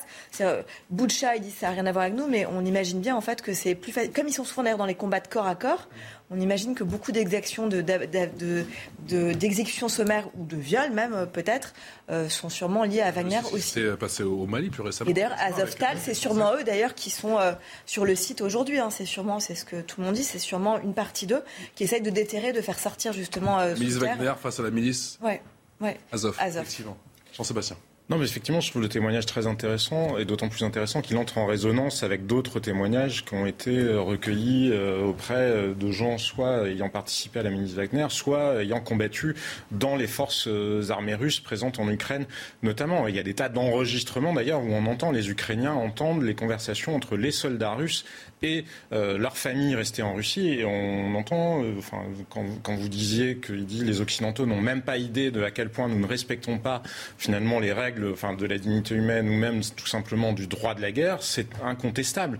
Et ça, c'est une réalité. Moi, ça m'amène à une autre réflexion sur l'espèce de relativisme moral. Peut-être ne devrions-nous pas reproduire les mêmes erreurs que celles que nous avons commises vis-à-vis des monarchies euh, du Golfe, du Golfe, enfin du Golfe. Parce que regardez, on m'a dit au, au motif qu'ils ont du pétrole et puis d'une forme de respect de la diversité culturelle ou des modèles. Bon, c'est pas des démocraties, mais c'est pas grave parce qu'on fait du commerce avec eux, et puis ça nous rapporte de l'argent, et puis bon, bref, après tout. Et qu'est-ce qu'ils ont fait Ils ont exporté le wahhabisme et l'idéologie wahhabite partout. Et c'est exactement ce que la Russie est en train de faire. Et c'est exactement ce que, pas, d'exporter le wahhabisme, mais vous voyez bien les tentatives de déstabiliser les démocraties occidentales. on est déjà suffisamment euh, capable de le faire par nous-mêmes. Hein. C'est pas la Russie qui est le grand démon, mais vous voyez bien qu'ils essayent de faire ça. Et Wagner, c'est ça aussi, c'est la déstabilisation d'un certain nombre de régimes. Ça a été le cas en Afrique, c'était le cas. Hein. Non, mais voilà, exactement. Et donc cette volonté de la Russie, elle existe. Et donc peut-être que, euh, sans nous dire qu'il euh, faut absolument éradiquer ni Vladimir Poutine ni la Russie, et surtout pas en rentrant dans des grandes croisades où on serait le bien et il serait le mal, prendre en compte cette réalité-là, parce que c'est quand même exactement l'erreur que nous avons fait, comme je vous le disais, vis-à-vis de monarchies euh, pétrolières qui au motif que nous ne regardions pas de presse qui faisait, en ont profité pour diffuser leur idéologie euh, islamiste partout, ben c'est à peu près ce qui pourrait. Non mais voilà, c'est à peu près ce qui pourrait nous menacer. J'écoute ça avec circonspection parce que pour remplacer. Euh, qu'on va acheter euh, le, oui, mais acheter... russe, on va, on va aller dans ces fameuses monarchies. Par ailleurs, non mais là, je vous parlais de fermer les yeux sur. Bien sûr, mais on ferme les yeux aussi sur un certain nombre. Sur le terrorisme, hein, notamment, qui nous vise directement. Qui aussi de temps en temps déstabilise des pays étrangers un petit peu sous sous, sous le, le, manteau, hein, on, arrêterait nos relations avec les États-Unis, par exemple, parce qu'on va être très clair, euh, il y a quelques. Mais ils n'essaient pas de nous déstabiliser, nous. Voilà. Non, ils n'essaient pas de nous déstabiliser, nous, quoique. Ils nous écoutent. Mais, mais, les, Russes non plus. Non, voilà, mais je voulais revenir Mais bien sûr que si, quand les Russes financent les associations écologistes en Europe pour justement nous affaiblir, pour nous pousser à renoncer au nucléaire. Ce genre de choses, peut-être pas les mêmes associations, mais enfin, on sait très bien que c'est un jeu d'intérêt et qu'il n'y a pas, encore une fois, que. Mais je suis d'accord, mais au bout du bout, on a des intérêts. On sait pas qu'ils interviennent dans les élections euh, françaises, hein, les Russes. Non, mais euh, oui, enfin. Il y a un complotisme chic autour des Russes, parfois. Voilà, mais un complotisme plouc, je parlerai des Américains. Je suis désolé, je suis obligé de vous couper. Merci, un grand merci à tous les quatre de nous avoir accompagnés pendant ces deux heures. Tout de suite, c'est Elliot Deval, Sazi Je viendrai face à Maître William Donadel. Quelle belle ambiance.